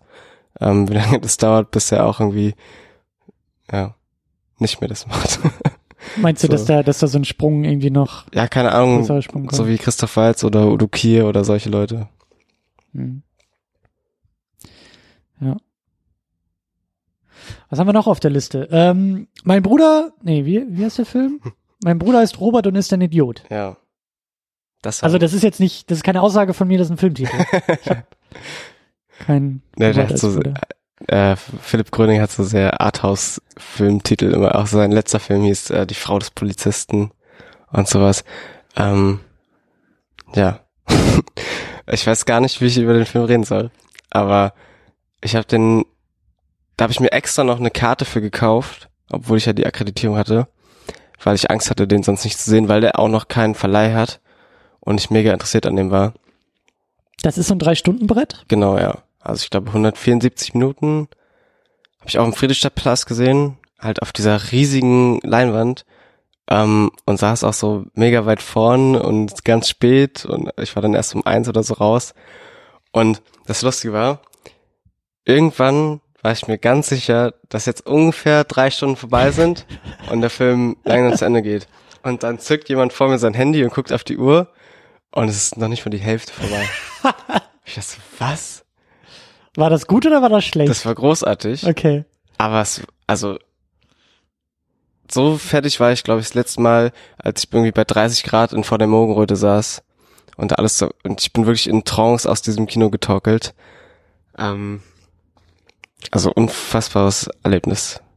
Ähm, ich weiß auch gar nicht, wie man da jetzt irgendwie rangehen soll. Also Prämisse wäre jetzt, ähm, es geht um so ein Geschwisterpaar, Mhm. die irgendwie die ganze Zeit ähm, auf so einer Wiese legen, so dörfliche Gegend vor so einer Tankstelle und ähm, sie macht bald ihr Abi in Philosophie Oh, und ihr Bruder soll ihr dabei helfen. Und im Gegenzug dazu spendiert sie ihm die ganze Zeit Bier und er säuft sich den ganzen Tag voll. und dann wird hart philosophiert, oder was? Ja, Auf der Wiese, vor der Tanke. genau, dann geht's halt um Zeit und sowas alles. Da ist auch so ganz viel irgendwie so ja, Todeswunsch mit dabei und so. es geht viel um Heidegger und solche Sachen. Ähm, Taugt das denn auch filmisch? Oder Ja. ist das eher ermüdend, weil die sitzen die ganze Zeit nur rum und das passiert? nee, also, das ist auch super filmisch. Also er findet so ganz zarte, aber irgendwie auch so ganz brodelnde Bilder für diese Thema. Also du siehst dann ganz viel so ähm, irgendwie Wasser, das sich bewegt und Mhm. dann sind sie unter Wasser. Oder ähm, was ich ganz großartig fand, einmal ist einfach so ein harter Schnitt und dann krabbeln auf einmal, weil sie halt in diesem in dieser Wiese sitzen, so Ameisen auf denen, was ja auch irgendwie so ein Zerfall dann irgendwie darstellt von dem Leben, das sie da führen und so. Also ganz toll. Ähm, aber von Anfang an ist auch so was ganz Unangenehmes dabei. Und du weißt aber nicht ganz, wo das herkommt. Das ist brodelt irgendwie. Mhm. Und dann will ich eigentlich nichts mehr verraten, aber ähm, es fühlte sich für mich an, das ist so das erste, glaube ich, womit ich das irgendwie ähm, greifen kann, wie so ein, als ob Larry Clark Deutscher wäre und so ein Epos gemacht hat. Also Larry Clark ist dieser ähm, Regisseur, der immer diese Skandalfilme hat mit Ken Park und sowas. Mhm. Äh, ja. Und ja, ich will, ich hoffe einfach, dass der rauskommt, weil ich will niemandem sagen, wie sich das entwickelt, aber geht da rein auf jeden Fall. Und das ist, also, viele Spricht, werden, da, spricht da so ein bisschen der Malek-Fan in dir? Oder, oder ist, sind da jetzt nicht so bedeutungsschwangere Bilder, die irgendwie. auch, aber so anders. Es kombiniert so wahrscheinlich diese beiden Vorlieben, die ich habe. Mhm. Also ich mag halt so dieses Melek-Kino und aber auch so dieses radikale Kino. Und das kommt irgendwie ganz gut zusammen. Also der wird, äh, der wurde jetzt schon auch sehr gehasst teilweise. Und das wird auch weitergehen. Ah, das ist schön, das ist das, das, da kommt der Berlinale Rebell bei dir wieder durch, oder? Das ist so ein, so ein Film, der aneckt, der jetzt. Ja, da sind auch sehr viele Leute aufgestanden. Mhm. Als, vor allem, das Lustige war, die meisten Leute sind gegangen, als der Film noch nicht mal richtig losgegangen ist. Und ich hätte gerne mal gesehen, wie die reagiert hätten, wenn sie so die zweite Hälfte noch gesehen hätten. Schön. Ja. Schön, schön, schön. Ich guck gerade mal auf meine Liste. Ich kann damit eigentlich ganz gut zu einem anderen Film noch kommen, den ich gesehen Mhm. habe. Und zwar der erste Film, wo ich eigentlich nur ähm, ganz zufällig reingegangen bin, weil der bei mir um die Ecke lief, in der Akademie der Künste. Mhm. Und ich hatte mich ja mit jemandem von Twitter getroffen. Grüße an Marco, falls er zuhört vielleicht. Und der ist nämlich in den Film reingegangen, dann habe ich mich auch dazu gesetzt. Der heißt 11 mal 14 von James Benning und es war so eine Wiederaufführung von seinem ersten Film von 1977. Mhm. Ähm, wie ich jetzt diese Verbindung schlage, ist nämlich auch, dass da einige Leute sehr erzürnt waren über das, was sie gesehen haben, was ich total lustig fand, weil dieser Film eigentlich nur aus, es ist wie so eine Collage, er zeigt einfach äh, eine Straße und dann eine Frau, die auf dem Bett liegt, äh, ein Typ, der Rasen mäht, ein Typ, der Bahn fährt und das ist der ganze Film. Äh, und ich musste irgendwann so lachen, weil irgendwann zeigt er so fünf Minuten lang so einen Schornstein, aus dem Qualm rauskommt und es läuft so ein Country-Song und der Typ von mir wurde so richtig sauer. Aber ich mochte den Film super gerne, weil der findet so irgendwie so ein Riesenspektakel in dem Alltäglichsten, Mhm. was man sich vorstellen kann. Also weil er das so, wie er das framed und was er beobachtet da drin und so, ist ganz viel, funktioniert ganz viel so durch Überraschungen, weil es wie so Gemälde sind, die du dir anguckst und auf einmal bewegen sich die. Mhm. Und das ist dann so was ganz Großes auf einmal. Also es gibt so ein, eine Szene, wo ähm, zwei Frauen so nackt auf dem Bett liegen und die streicheln sich so gegenseitig. Und das siehst du dir zwei Minuten an und auf einmal ähm, hebt die eine Frau ihre Hand, die die ganze Zeit so neben ihr lag und hat aber eine Kaffeetasse in der Hand und nimmt dann einen Schluck. Und die Leute haben angefangen zu lachen. ja. Oder du siehst ein Haus von ganz weit weg und auf einmal siehst du aus der linken Bildseite einen Typ mit dem Rasenmäher reinkommen und nur so eine kleine Kurve fahren und wieder raus. Ja. Oder was ich am besten fand, glaube ich, der fängt an mit so einer 10-Minuten-Einstellung, die auch ganz toll aussieht, wie ein Typ, äh, durch so eine amerikanische Großstadt mit einer Bahn fährt und überall diese Häuserschluchten, Mhm. dann ist er mal wieder draußen mit der Bahn und du siehst halt alles aus dem Fenster und die Bahn fährt die ganze Zeit durch jeden Bahnhof so durch und irgendwann hält die an und der Typ steigt aus und du denkst, die Szene endet und dann kommt eine Frau rein, setzt sich auf den gleichen Platz und die Bahn fährt weiter und dann schneidet er. Geil. Ist das, äh, hat der Filmtitel irgendwas zu bedeuten? Sind das äh, irgendwie elf? Weiß ich nicht, das habe ich mir auch gedacht. 11 mal 14 Segmente oder so. Ja, irgendwie sowas, ja. Wahrscheinlich. Okay. Der ist auch auf YouTube, habe ich gesehen. Falls irgendjemand. Cool. Schön, schön, schön. Dann mache ich einfach mal weiter, weil du so über das Filmische gerade gesprochen hast. Ich nehme das mal als äh, Einladung, um über einen Film zu sprechen, der mir gut gefallen hat, eben weil der filmisch so gut ist. Und das ist Stücks. Sticks, Stücks. Ich weiß immer noch nicht, wie man es Ich ausspricht. glaube Sticks. Styx. Es ist also dieser Fluss in der Unterwelt, in der Ja. griechischen Mythologie. Ähm, äh, so die, die, die Prämisse kannte ich halt auch und ist, wenn man jetzt so will, im Guten wie im Schlechten halt so ein typischer Berlinale-Film irgendwie auch, weil es geht halt um eine Frau und diese Frau will die Welt bereisen und ähm, schnappt sich ein Segelboot und ist halt geübte Seglerin und dann segelt sie halt los und auf einmal äh, kommt sie an ein ähm, verlorenes Fischerboot, wo 150 Leute drauf sind und halt versuchen zu flüchten. Und sie, also mitten, mitten im Ozean trifft sie dieses Ding nach einem großen Sturm.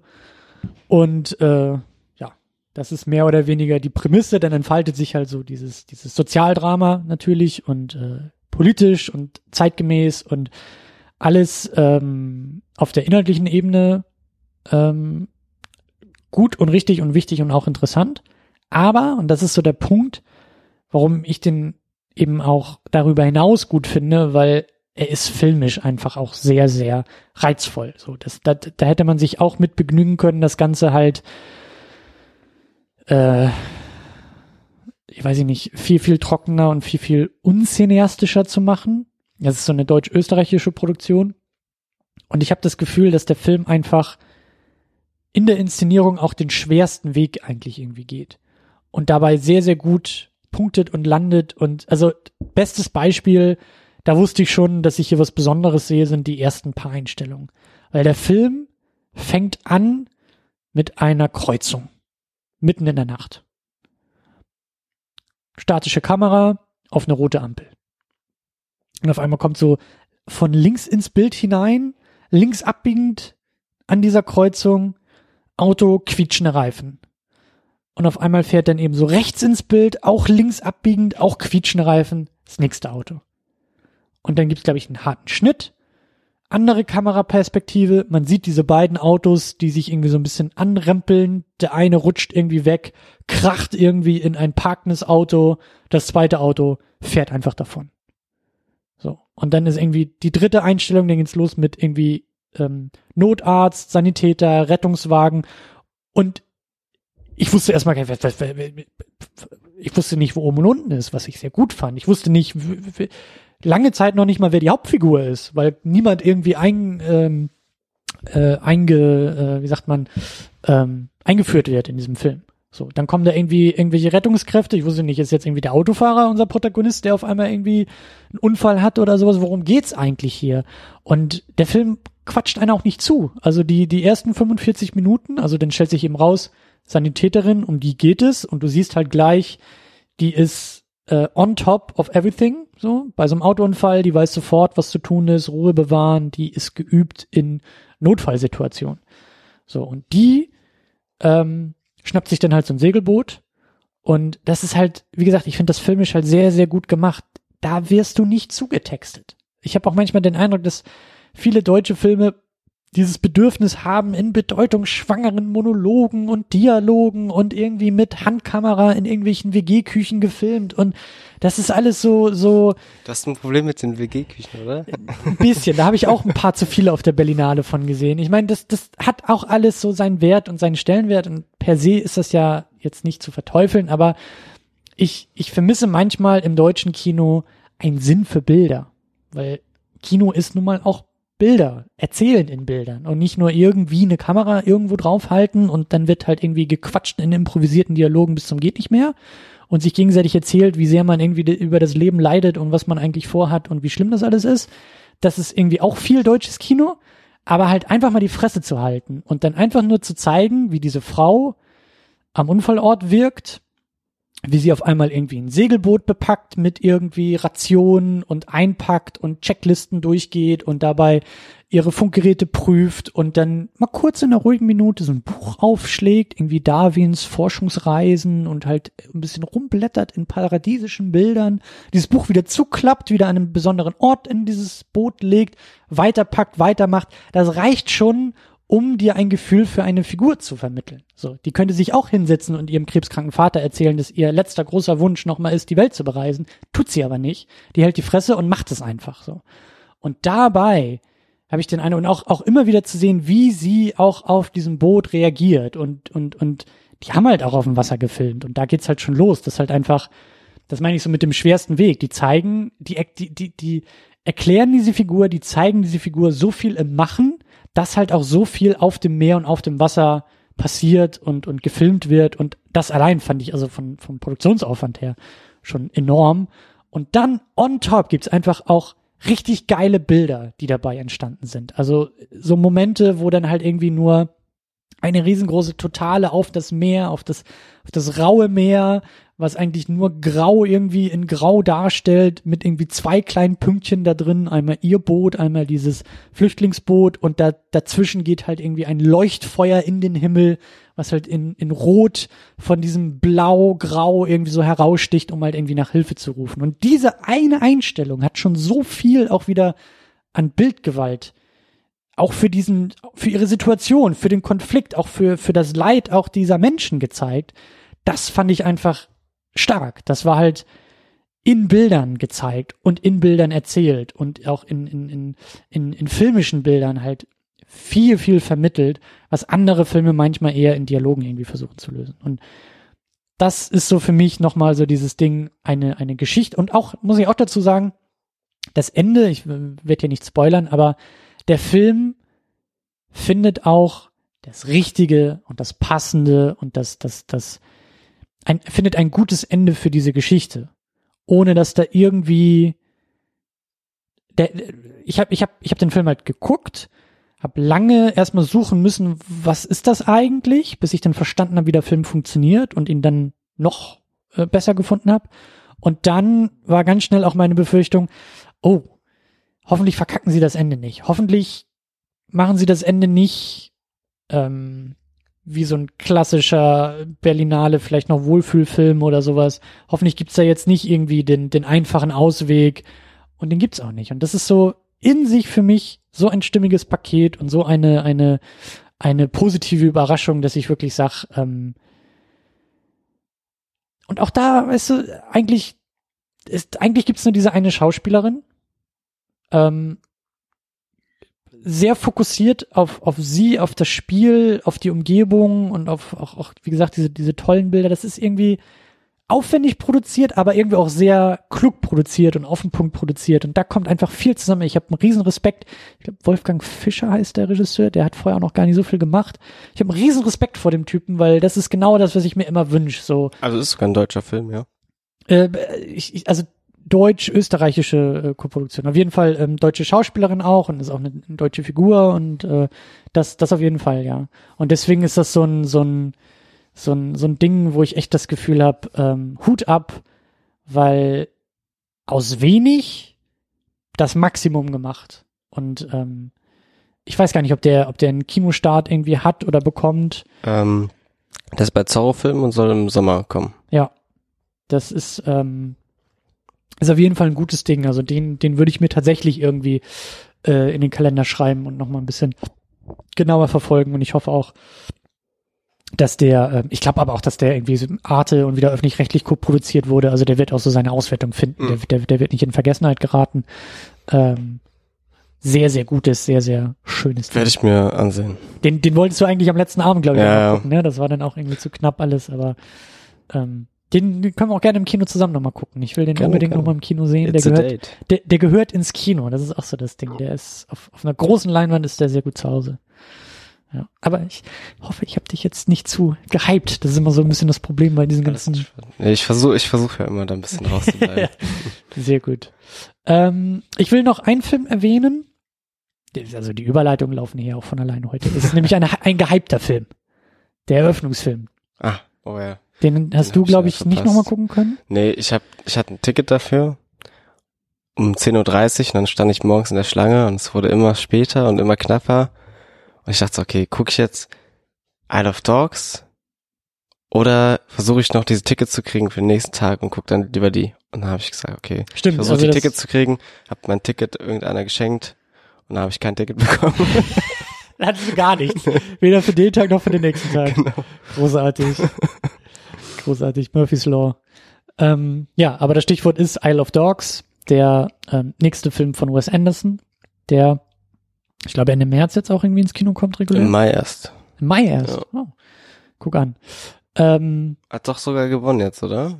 Wes Anderson? ähm, Silberner Bär? Wes Anderson hat den Silbernen Bär für die beste Regie, den hat aber Bill Murray abgeholt. Ah, okay. Da war Wes Anderson irgendwie nicht mehr in Berlin. Zehn Tage später. ja, ich habe nur in, im Berliner Fenster in der U-Bahn gelesen, Bill Murray hat anscheinend gesagt, ich hätte nie gedacht, dass ich als Hund zur Arbeit gehe und mit einem Bär nach Hause gehe. Interessant, ja. ja, ich meine, der, der hat schon gut verkaufen können. So, aber ähm, Isle of Dogs ist auf jeden Fall äh, ein schönes, schönes Ding. Ich bin jetzt nicht so der große Wes Anderson-Fan oder Experte. Ich kenne äh, Moonrise Kingdom.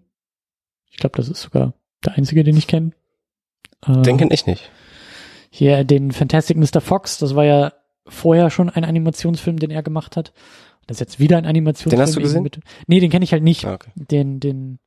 Deswegen, ich bin, ich bin sehr angetan von dem Isle of Dogs, sehr verzaubert, ähm, kann aber schwer sagen, ob das jedem so geht, weil für mich, glaube ich, auch eine Menge frischer Zauber Wes Anderson Zauber ist. Und ich weiß halt nicht, wie es denn funktioniert, wenn man irgendwie alle seine Filme schon kennt. Ob man dann sagt, naja, das ist irgendwie, da wiederholt er sich nur selbst oder das ist man schon lange gewohnt oder äh, das fügt nicht mehr viel Neues hinzu.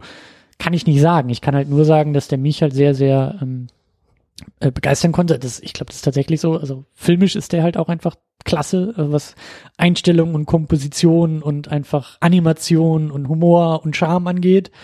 Ähm, fand es ganz interessant, was in der Kinozeit geschrieben wurde. Ich weiß nicht, ob du das gelesen hast. Die haben den ein bisschen verrissen, den Film. Ähm, haben das auch sehr stark an die, an die ganze MeToo-Geschichte geknüpft. Ah, wegen dem Japan-Ding und so? Einmal wegen Japan, so. Wes Anderson plündert da irgendwie japanische Kultur und Mhm. äh, japanische Geschichte. Und äh, warum sind alle Hunden irgendwie Rüden und warum sind die Weibchen irgendwie auch da wieder nur da, um irgendwie hübsch auszusehen und irgendwie äh, äh, Babys zu produzieren?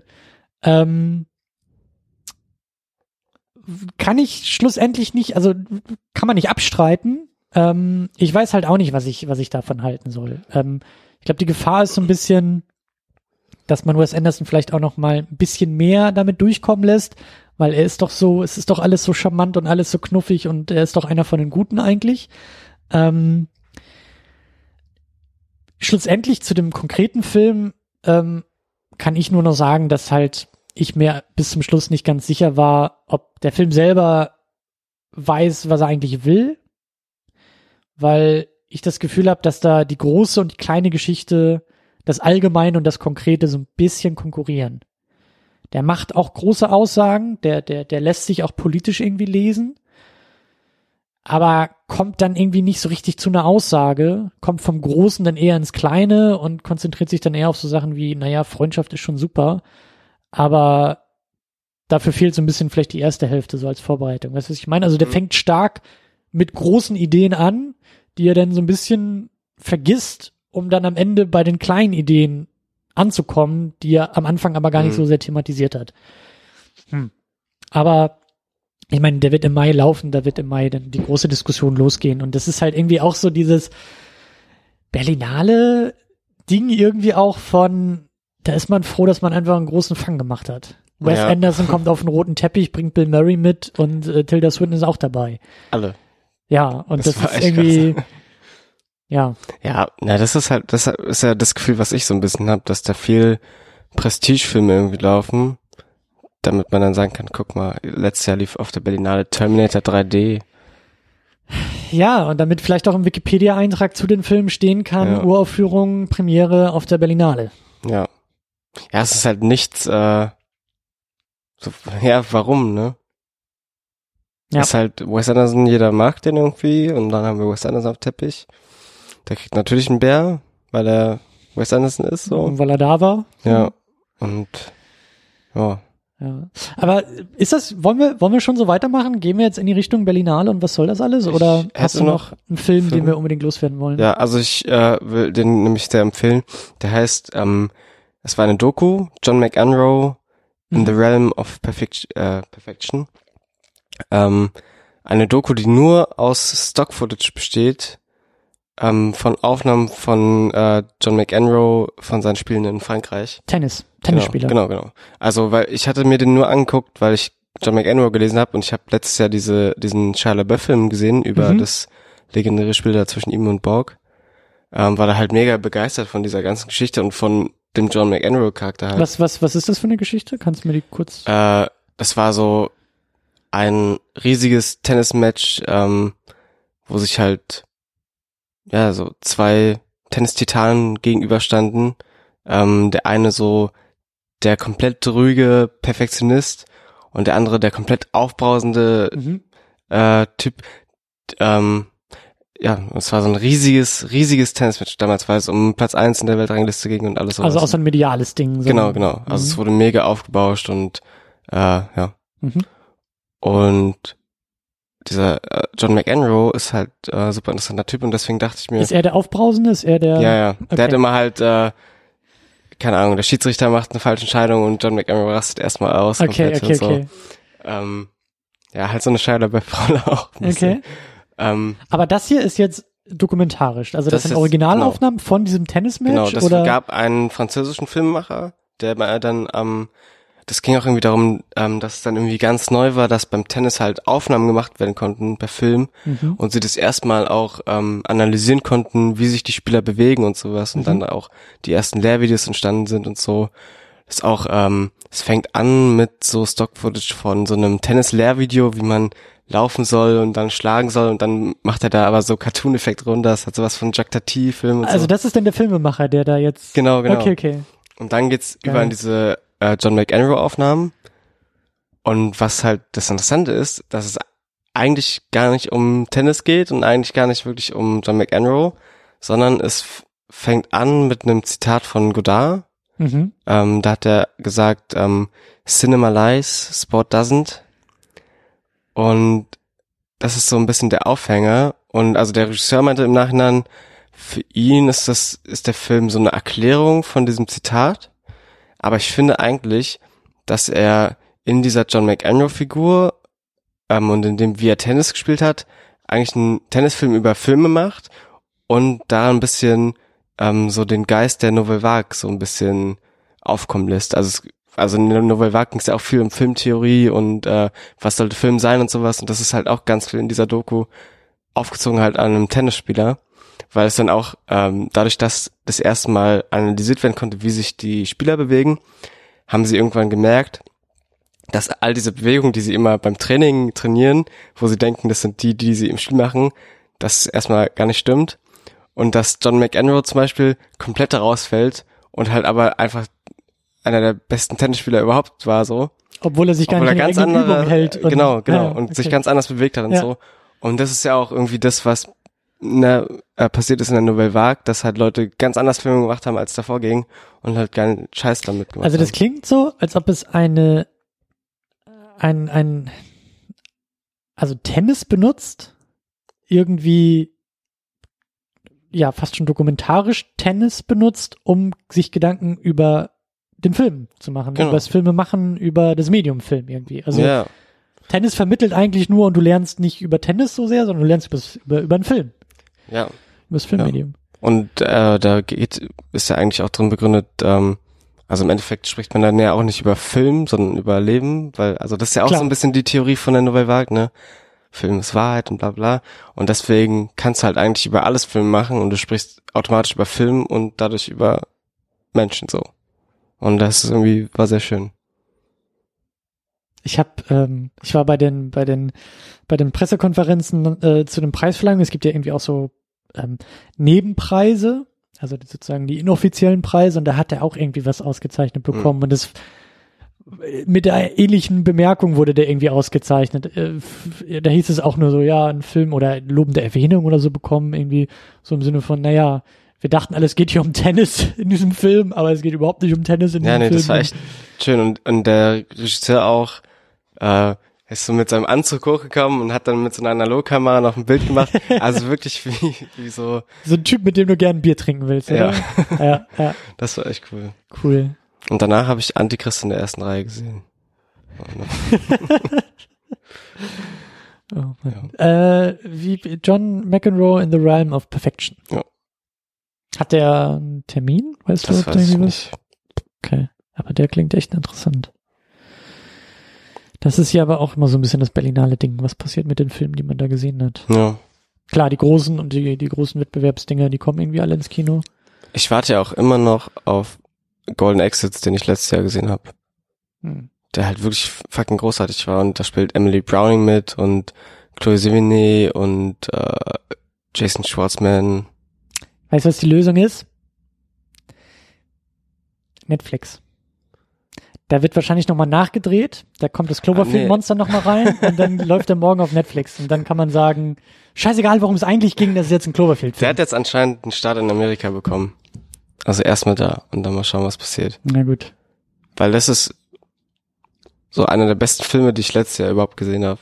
Und der ist einfach nirgendwo rausgekommen jetzt. Ich will auch noch ganz kurz einen Film erwähnen.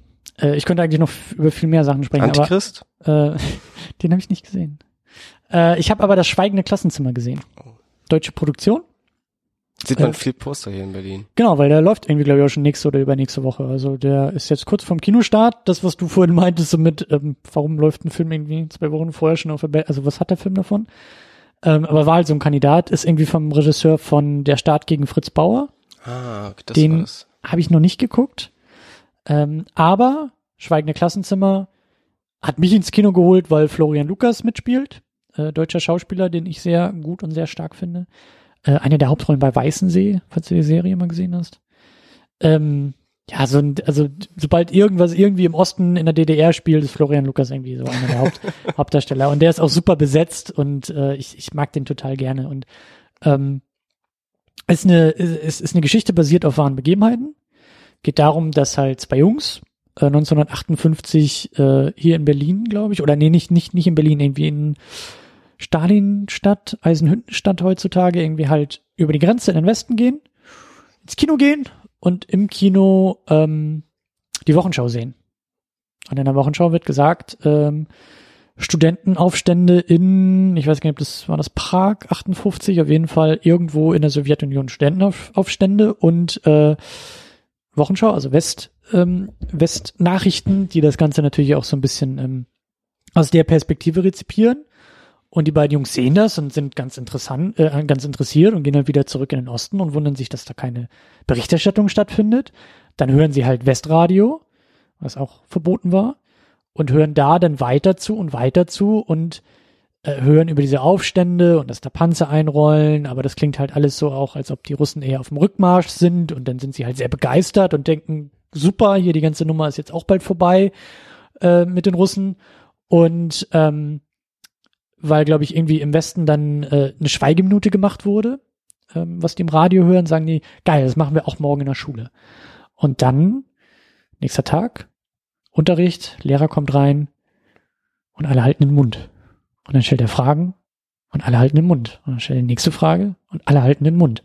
Und irgendwann schnallt er dann auch, dass da gerade irgendwas passiert. Und dann stellt sich auch raus, was da passiert. Und dann eskaliert es immer weiter. Das geht, also Schweigeminute, haha, die Kids denken alle super cool, wir haben es denen mal gezeigt.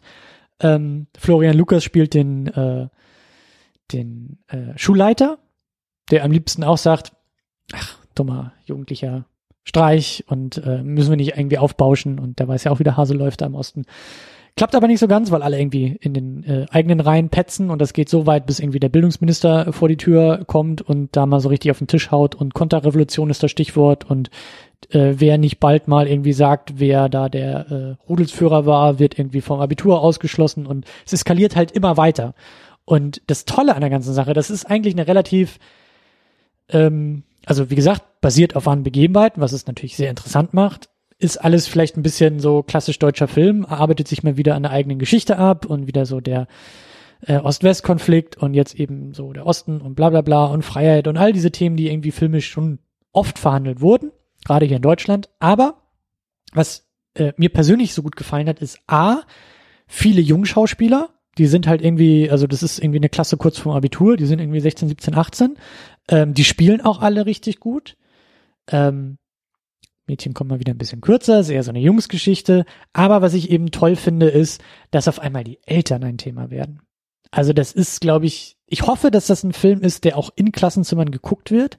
Und ich hoffe, wenn man das gut aufbereitet, kann der Jugendliche, glaube ich, auch echt gut packen, weil du bist eigentlich relativ schnell von diesen ganzen großen, auch wieder relevant gewordenen Themen wie Demokratie, Unfreiheit und wie stehen wir da eigentlich dafür ein und so weiter, bist du relativ schnell auch, glaube ich, bei konkreten Lebensinhalten von Jugendlichen, nämlich wie rebellierst du eigentlich?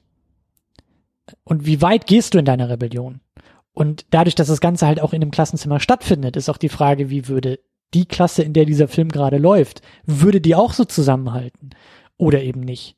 Und wie gesagt, für mich kam auch so dieses Thema Elterngeneration sehr positiv in diese ganze, ganze Handlung mit rein, dass es eben nicht nur irgendwie bei den Jugendlichen bleibt, sondern eben auch die Frage stellt, was nun mal auch Pubertät ist, ähm, wie grenzt du dich von deinen Eltern ab?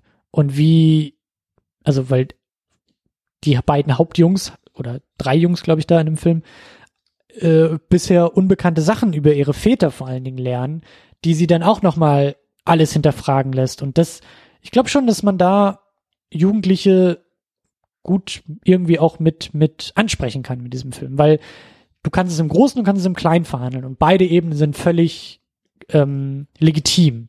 So. Und ähm, das war schon, das war schon echt äh, ganz gut gemacht. Manchmal ein bisschen dick aufgetragen, aber ähm, schon gutes Ding. So. Und deswegen kommt halt irgendwie jetzt auch schon in zwei Wochen ins Kino. Ähm, und wird auch, glaube ich, dann durchs Fernsehen gereicht, weil auch da wieder öffentlich-rechtlich irgendwie mitproduziert hat und ARD und Arte und wie sie alle heißen, da irgendwie im Boot sitzen. So, aber jetzt kommen wir zur Berlinale, oder? Jetzt ist nochmal die große Frage im Raum, äh, was ist die Berlinale eigentlich? Ich meine, wenn man so will, wir sind jetzt auch durch so ein paar Filme durchgegangen, ist ja schon auch ein bisschen, also eine gewisse Vielfalt haben wir jetzt ja irgendwie auch schon aufgemacht.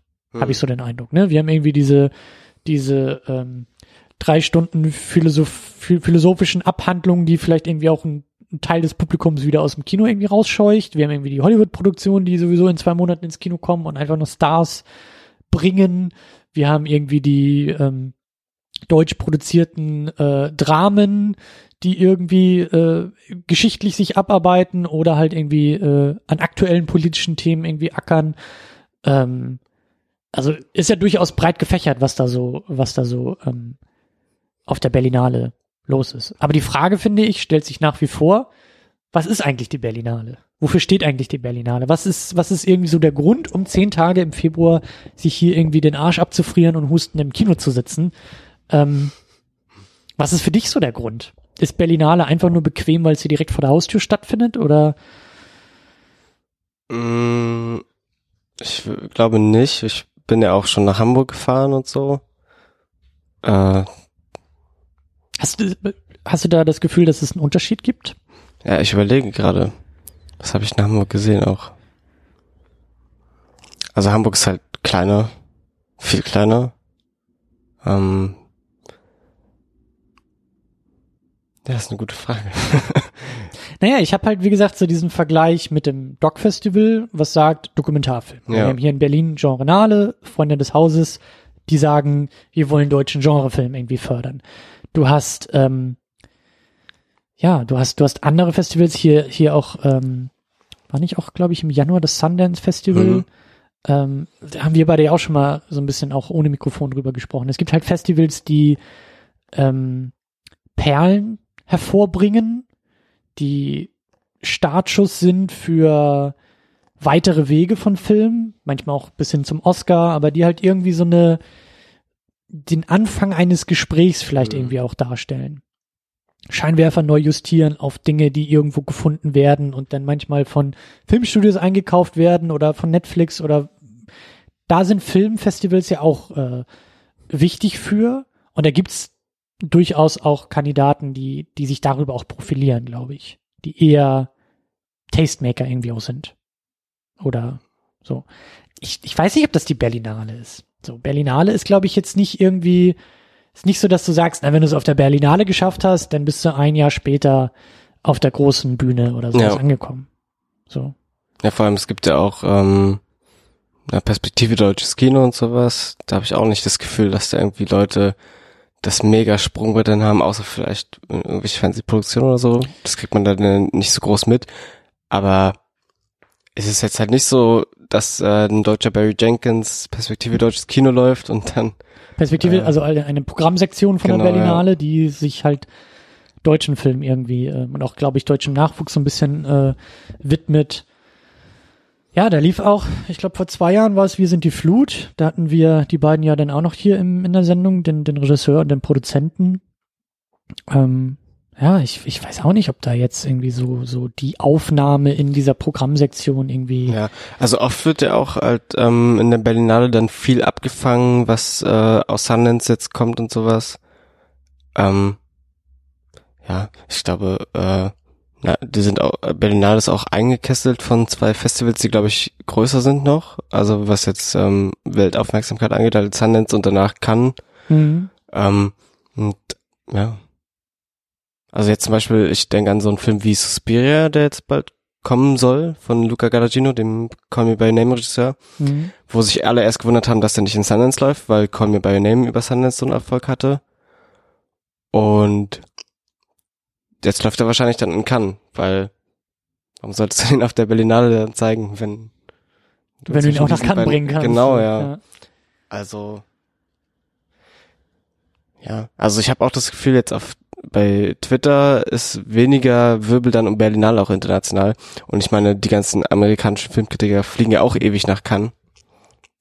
Die sind aber auch teilweise hier in Berlin unterwegs Ja. gewesen. Ne? Also es ist ja durchaus so, dass dann irgendwie ähm, größere Publikationen, auch auch äh, Hollywood Reporter und Variety und wie sie alle heißen, dann ja auch so ihre kleinen. Ja, auf jeden Fall, also das liegt ja Berlinale dann auch im Pressebereich aus, Ja. aber zum Beispiel bei mir war das auch so letztes Jahr, also ich wusste nicht, dass Variety und so auf der Berlinale unterwegs sind, das wurde mir erst klar, als ich im Pressebereich die Zeitschriften liegen hab sehen. Mhm.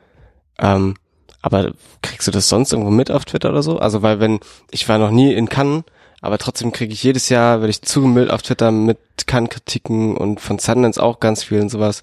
Da ist viel mehr unterwegs irgendwie. Vielleicht ist es halt auch einfach dieser Amerika-Fokus Mhm. und die haben ihren Fokus eher auf Cannes. Weiß ich nicht. Ich glaube auch, ich, also das sind natürlich jetzt auch so Gefühle und, und so ein bisschen so, so eigene Wahrnehmung, ähm, wo es dann auch manchmal schwerfällt, so mit dem Finger drauf zu zeigen und vielleicht irgendwie Zahlen noch hinterher zu schieben. Aber mein Eindruck ist auch, dass so Berlin, das sag ich ja, dass halt, dass halt so,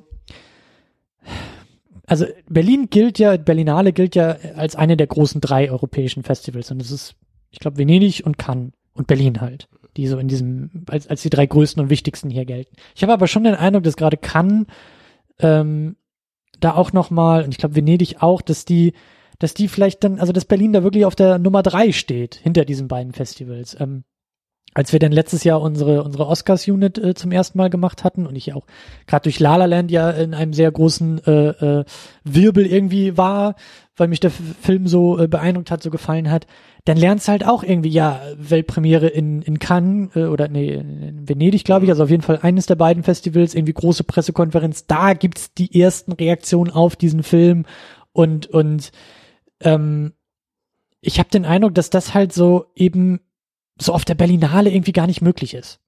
Dass so ein Film wie La La Land einfach auch aus Gründen seine Premiere nicht auf der Berlinale hat und dann auch nicht so einen Schub dadurch bekommen würde. Isle of Dogs hat jetzt hier irgendwie in Berlin am Eröffnungstag durchaus die Leute irgendwie beschäftigt. Aber der Film wird ein Erfolg nicht durch die Berlinale. Der Film ist für sich schon ein Erfolg. Ja. So. Und da ist die Berlinale dann eher eine Fußnote für den Film und irgendwie nicht andersrum. Ja, ich überlege auch gerade, ob das halt wirklich da, also in Sundance laufen wir vorläufig, glaube ich, amerikanische Produktionen. In Cannes laufen auch die großen amerikanischen Filme. Ähm, in Berlin ist das schon weitläufiger, oder? Also ich meine, letztes Jahr der Eröffnungsfilm war dieser Django. Ähm, und solche Filme laufen dann halt auch viel. Aber, ich meine, das ist vielleicht auch wieder die positive Flanke, dass man sagen kann, Berlin kümmert sich ein bisschen weniger um Hollywood und äh, versucht eher das europäische Kino vielleicht irgendwie hervorzubringen. Oder also da war jetzt auch irgendwie ein Film aus, aus Paraguay, der irgendwie, glaube ich, die beste Hauptdarstellerin und irgendwie einen Sonderpreis bekommen hat.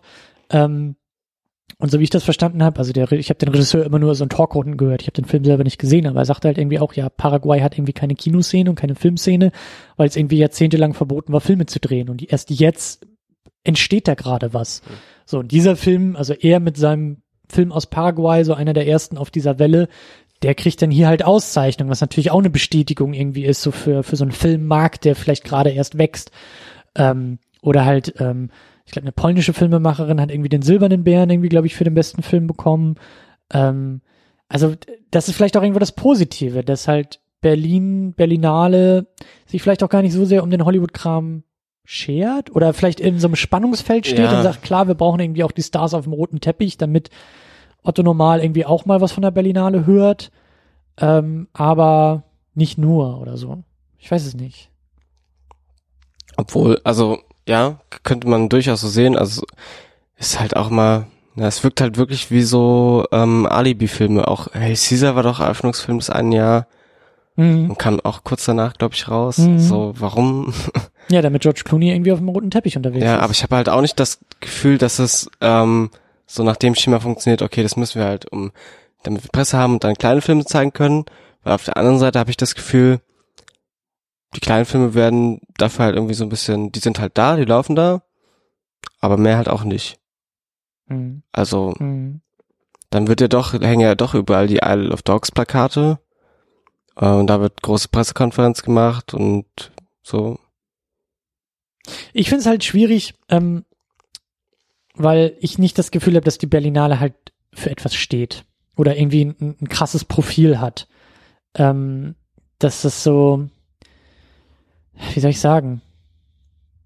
Na, dass man halt irgendwie mit dem Finger drauf zeigen kann und sagen kann, deshalb muss es auch die Berlinale geben oder da zeigt sich den, der, der Wert der Berlinale. Das ist ein netter Selbstzweck, zehn Tage wirklich hier Filme irgendwie zu gucken und Festival-Feeling und vom Großen ins Klein und man wird hin und her geworfen und schaut sich die, die abgefahrensten Sachen an. Aber es ist irgendwie nicht so, oder anders gesagt, ähm, ich habe auch schon seit Jahren meine Probleme mit diesem Programm.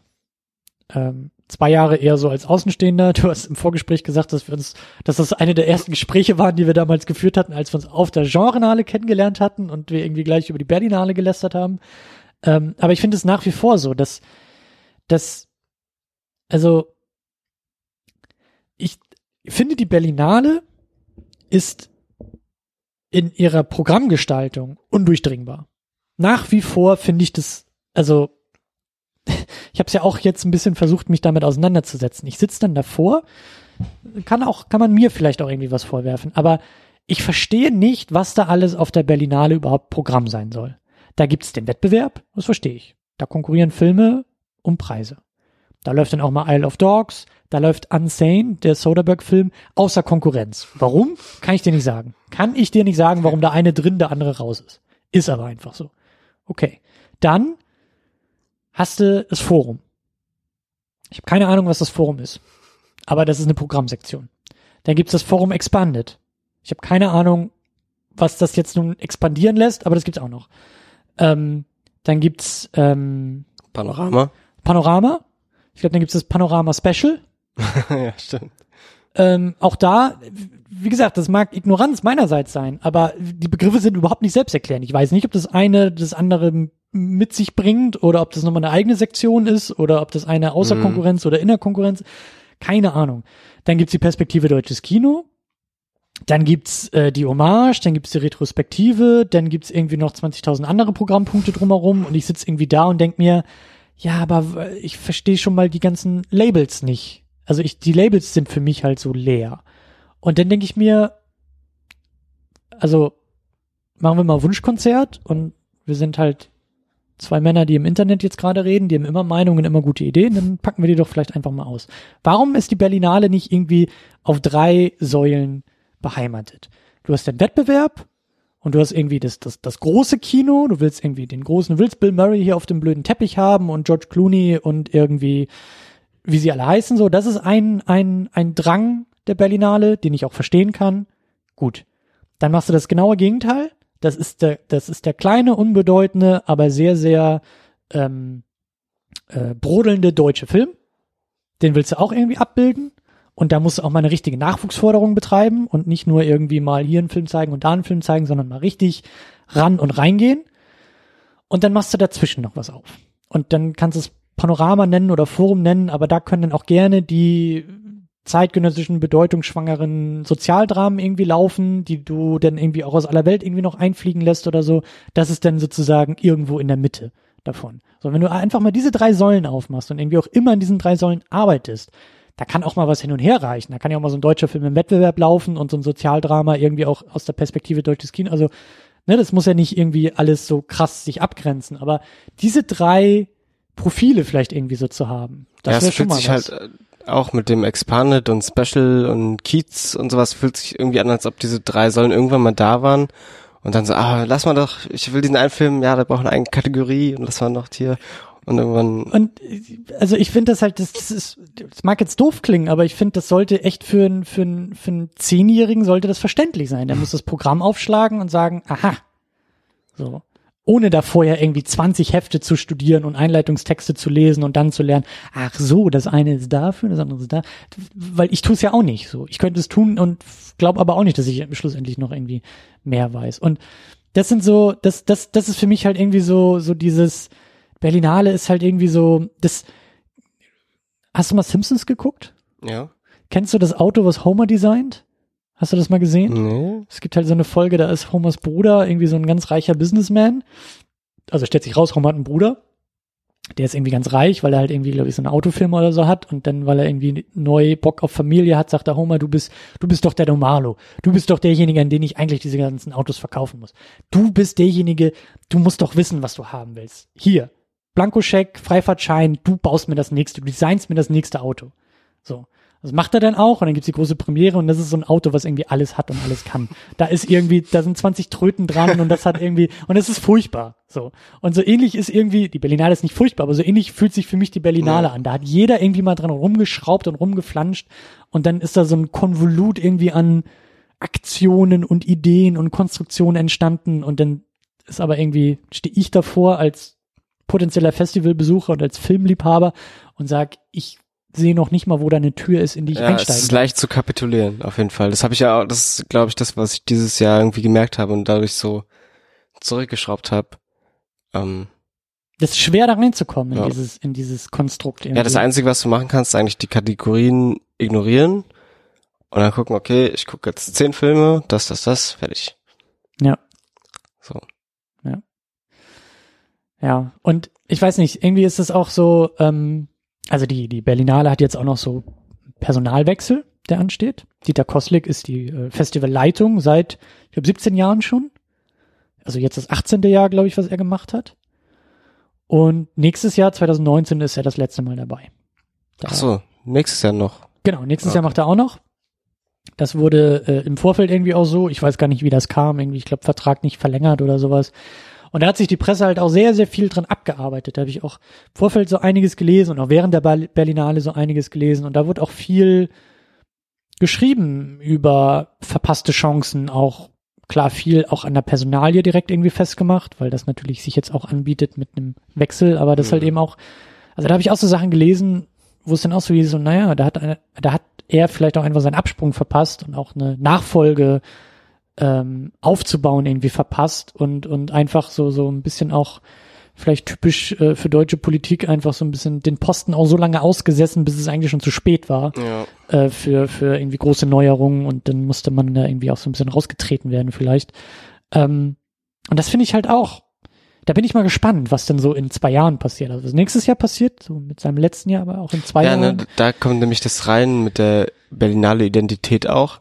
Wenn es dann Nachfolge gibt, wäre ja eigentlich so das, die Aufgabe von dem so die Identität wahren der Berlinale Vielleicht auch Identität neu finden. oder so, ja, das ist ja die Frage. Also die Diskussion kommt, glaube ich, genau. Ja. Ich glaube, die Diskussion kommt zwangsläufig. Was ist überhaupt die Identität der Berlinale Ja. und, und äh, was sind die Aufgaben und ähm, im Endeffekt so, so, so, so eine ähm, Inventur zu machen und zu fragen, was geht und was geht nicht. Was, was, was, was kann noch und was muss weg. So. Ja. Aber Dieter Kostek ist für mich auch so ein Phänomen, was ich nicht ganz verstehe, weil er irgendwie doch so Celebrity ist. Und ich denke mal, will der nicht nur Filme aus?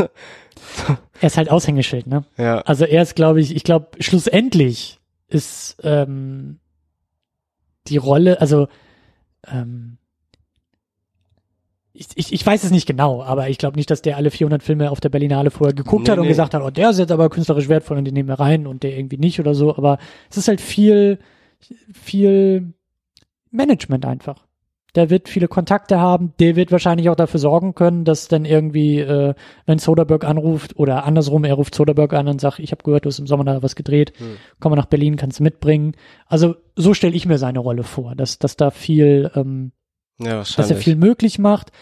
Ähm, mein Eindruck ist aber auch, also ich fand es interessant, da gab es ja im Vorfeld auch irgendwie einen, einen offenen Brief von 80 äh, Filmmenschen, Regisseuren, Schauspielerinnen, Drehbuchautoren, die alle dann sofort, als es dann irgendwie bekannt war, dass Koslik irgendwie gehen wird, also dieser Brief ist, glaube ich, erst ähm, an entsprechende Stellen irgendwie gereicht worden und ich glaube ein halbes Jahr später, also letztes Jahr irgendwie zum, zum Ende des Jahres dann veröffentlicht worden, dass die halt gleich auf den Tisch gehauen haben und gesagt haben, ähm, wir wollen mitreden, Ja. wer die Nachfolge wird, wir wollen ein transparentes Verfahren haben, wir wollen hier kein Personalgeschacher, was im Hinterzimmer irgendwie stattfindet und schwupps hat die Berlinale für die nächsten 20 Jahre eine neue Festivalleitung, sondern wir als diejenigen, für die die Berlinale ja irgendwie auch ist, äh, wir wollen halt mitreden, so. Und das fand ich, das fand ich sehr interessant, weil ich da auch und Dietrich Brüggemann, Regisseur hat auch so ein paar Sachen dazu geblockt, dann zu diesem offenen Brief, also quasi die Reaktion auf diese Reaktion dann nochmal so ein bisschen geschrieben und ähm, äh,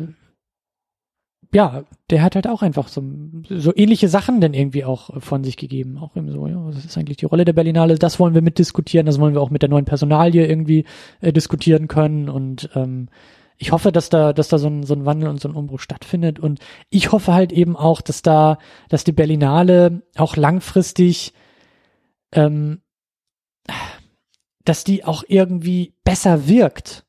Weil mein Eindruck ist, vielleicht bin ich naiv, ich kenne mich auch nicht besonders damit aus, aber die größte Chance müsste doch eigentlich sein, also ein Dieter Koslik, der 19 Jahre dann Berlinale gemacht hat, der müsste doch eigentlich und ich weiß eben nicht, ob so ist, ich glaube aber nicht, der müsste doch eigentlich um sich herum, wenn alles gut gelaufen ist, eine komplette Generation von Filmschaffenden haben, die sagen, danke Dieter, dank dir und dank der Berlinale bin ich da, wo ich bin. Weil die Berlinale ist dafür da, die hat mich damals mit meinem ersten Studentenfilm, die hat meinen tollen ersten Studentenfilm oder meinen ersten Langspielfilm nach dem, nach der Uni, wie auch Mhm. immer da die Geschichten sind, aber die Bühne der Berlinale hat dafür gesorgt, dass ich immer noch im Rampenlicht stehe, dass meine Karriere gestartet hat.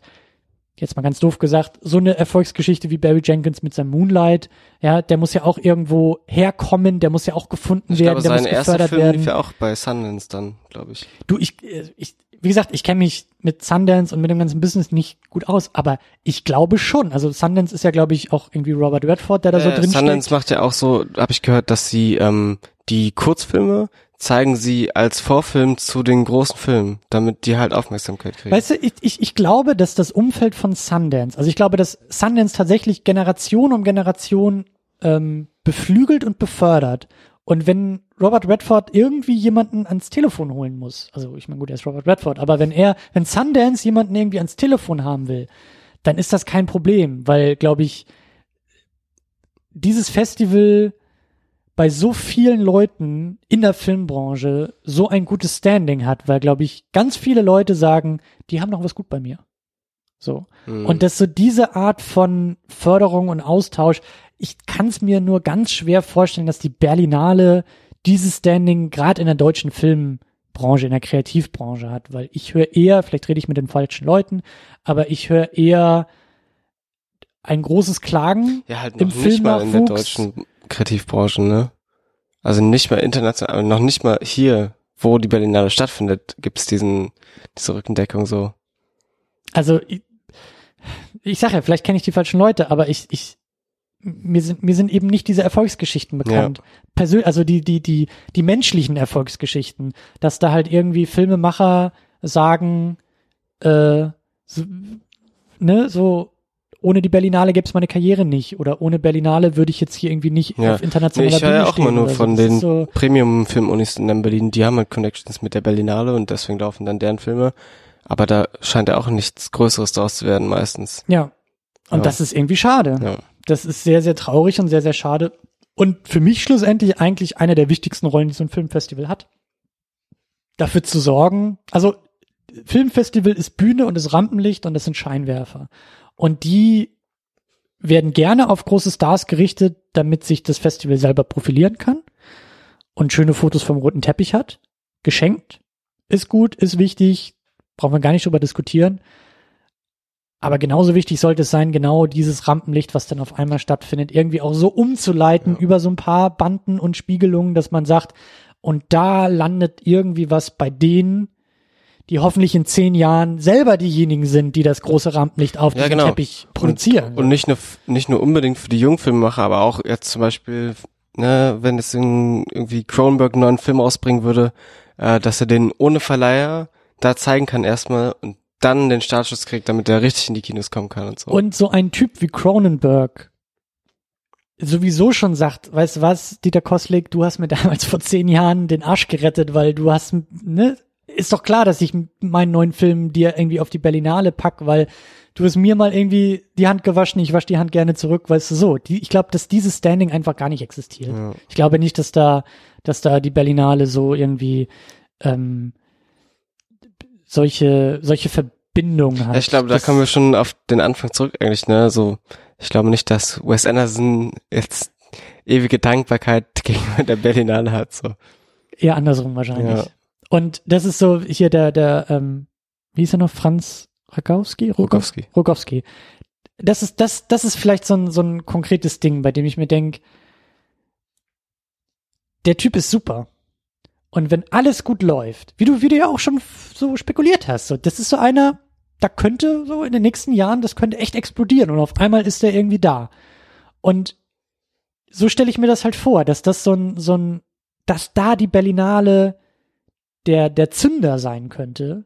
Und dann steht der Typ in fünf Jahren bei der Oscarverleihung und, Mhm. weißt du, so im größten Rampenlicht dieser Industrie, die es halt irgendwie Ja, gibt und genau. sagt, Thank you Berlinale, weil äh, ohne dich würde ich hier nicht stehen. So. Und dann funktioniert für mich auch die Berlinale. Dann ist das irgendwie so ein Ding, vielleicht bin ich da auch irgendwie zu idealistisch und zu naiv, aber das wäre das wäre geil. ist nie zu idealistisch. ja, ja. Man, man, manchmal vielleicht schon. Das aber, ist der Idealismus. aber verstehst du, das, das wäre doch, das wäre doch traumhaft, oder? Dass man da wirklich auch, auch, ähm, auch etwas Langfristiges irgendwie so, das, als Nährboden, weißt du, Nährboden, in den werden halt Talente eingepflanzt und dann ist die Berlinale da, um da so ein paar Jahre irgendwie den Dünger irgendwie, Hm. der Dünger zu sein und dann sprießt da etwas Tolles heraus und ich weiß halt einfach nicht, ob das, ob die Berlinale sich selber so definiert, ob sie das überhaupt sein will, ob sie es überhaupt schafft und gerade so im deutschsprachigen Filmbereich, ich glaube es nicht unbedingt. Ja. Und das ist eigentlich ein bisschen schade. Hm. Ich will eigentlich nicht so pessimistisch aus dieser ganzen Nummer rausgehen. Da kommt dann auch wieder mein Idealismus rein, der sagt, äh, Lass uns da mal was machen. wir sollten ein Parallelfestival, wir sollten so ein deutsches Genrefilmfestival auf die Beine Hm. stellen. Das parallel zur Berlinale. Hm. Naja. Wie nennt man sowas bloß? Ach, da gibt's so einige Berlin-Genre oder so. naja, aber ähm, tja. Ich weiß nicht, wie wir da rausgehen. Außer vielleicht den Bogen wieder ein bisschen auf das Kleine zurückzulenken und erstmal zu sagen, trotz aller Kritik und bei aller Kritik und äh, da äh, sind wir gerne in der ersten Reihe und heben die Schilder und äh, äh, fordern. Aber schlussendlich kann ich persönlich auch sagen, das waren erstmal sehr, sehr äh, aufregende und interessante zehn Tage hier in Berlin. So, das war eine, eine, eine schöne Stimmung, weil Filmfestival ist eigentlich immer eine schöne Stimmung, Hm. wenn man erstmal drin ist und irgendwie nur noch Film lebt und denkt und kaum schläft, kaum isst, aber viel, viel sieht, ähm, dann ist das immer gut. Ja. Und ähm, ich hoffe auch, dass ich da nächstes Jahr auch wieder so unterwegs sein kann. Ich hoffe, dass ich da irgendwie wieder wieder irgendwie rumtouren kann. Du wahrscheinlich auch in irgendeiner Form oder Ich hast jetzt erstmal hast jetzt erstmal genug von Berlinale? Naja, sobald dann das Programm bekannt gegeben wird, will ich sowieso wieder hin. Deswegen mal schauen, was passiert einfach. Ja. Und ja, aber ich frage mich auch, ähm, was kann man machen? Was kann man machen? Aber das ist das Schöne. Das wird jetzt auf jeden Fall, das geht schon los. Diese Diskussion ist da ja. durch diesen offenen Brief, durch die Nachfolge. Also jetzt, Ja, aber ich meine auch als als Filmemacher in Deutschland so, das ist ja immer die Frage, äh, will ich dann irgendwie hier was aufbauen oder will ich äh, nur kurz äh, den Das Nötigste. haben und dann ins Ausland gehen können, weil da werde ich mehr geschätzt und sowas. hm, Und das ist vielleicht auch genau das gleiche mit der Berlinale. Vielleicht entweder das ist einfach da und es bleibt halt so, oder wir müssen halt alle hier was dran arbeiten. ähm, ich würde letzteres unterschreiben und äh, also unbedingt, also ich, das ist eigentlich schon die nächste große Diskussion, wie ist eigentlich äh, Filmstandort Deutschland und was was was kann man tun und was kann man nicht tun. Ich glaube, es ist ganz ganz wichtig, dass um die bekannten Strukturen auch neue Strukturen geschaffen Ich war, glaube ich, auch während der Berlinale auf im WDR diese Dominik Graf Doku auf eine Wunde deutscher Film. Passt ja gut rein. Ja. Und da, da, da kann man nicht nur warten, bis man irgendwie mal, äh, bis die Strukturen, die es schon gibt, irgendwie mal wach werden oder reformiert werden, sondern da muss man, glaube ich, selber einfach viel, viel tun. Und ähm, da ist dieser Podcast hoffentlich auch ein bisschen, äh, trägt seinen kleinen Beitrag. So, Ja. Hier wird viel über Film geredet und das müssen wir auch mehr tun. Das versuchen. Ja. Ich glaube, so machen wir Schluss. Mehr, mehr machen, weniger warten mm, und viel über Filme reden. Gut. gut, gut, gut. So, so, so kann ich ins Bett gehen gleich. Das ist gut. Das ist gut. Ähm, ja, dann machen wir hier die Klammer um die Berlinale. Wir tüten sie ein. Berlinale 2018 ist jetzt hiermit offiziell beendet. Ähm, und äh, wir machen mit dem normalen Programm weiter. Ähm, also letzte Woche gab's halt keinen Podcast, weil Berlinale und hat nicht alles so ganz geklappt mit dem Vorproduzieren, wie ich das dachte. Aber jetzt Berlinale Podcast. Danach kommt ein Shape of Water Podcast. Dann gibt's die Oscar-Verleihung. Das alles Oh, innerhalb der nächsten ja. Woche. Ich habe auch dann drei Podcasts. Du bist bei In den Cinematic Smash Brothers noch dabei und fightest um Punkte und Pokale. Ja. Also Sehr heute gut. erstmal fünf Stunden Podcast am Stück für mich. Das ist die beste Vorbereitung. Wenn wir die Oscars-Unit machen, dann ist es Stimmt, fünf Stunden ja. am Stück. Also, wir müssen alle ein bisschen vorschlafen und ein bisschen trainieren und das, das tun wir. Und ja, genau, ne? Oscar-Verleihung, Oscars-Unit in der Nacht vom 4. auf den 5. März. Ihr seid dabei, weil wir machen einen Livestream und wir Oh sind ja. dabei. Oh ja. Hol schon mal die Mate und dann äh, geht das schon mal alles klar. Gut, in diesem Sinne, bis zum nächsten Mal und bis zur nächsten Berlinale und bis zum nächsten Podcast. Ich sage Tschüss. Ciao.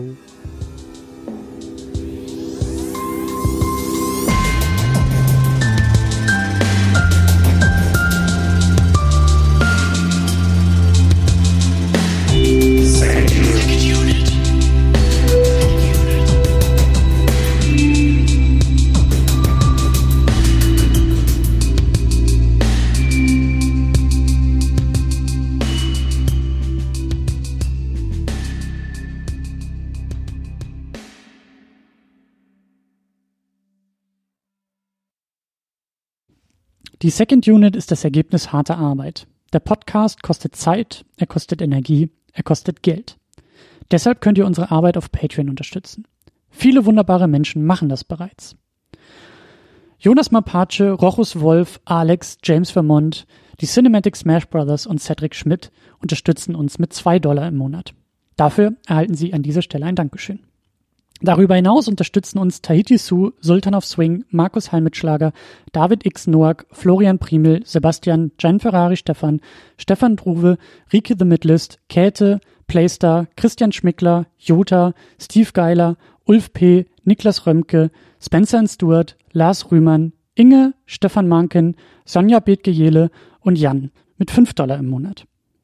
Für diesen Preis erhalten Sie Zugang zu unseren State of the Unit Podcasts. Darüber hinaus haben wir noch einen Unterstützer mit 10 Dollar im Monat, das ist Thomas Jaspers. Euch allen ein großes, großes Dankeschön. Vielen Dank für eure zahlreichen Pledges auf Patreon. Ihr seid großartig. Wenn du die Second Unit auch unterstützen möchtest, dann kannst du das tun. Unter patreon.com slash secondunit. Vielen Dank dafür.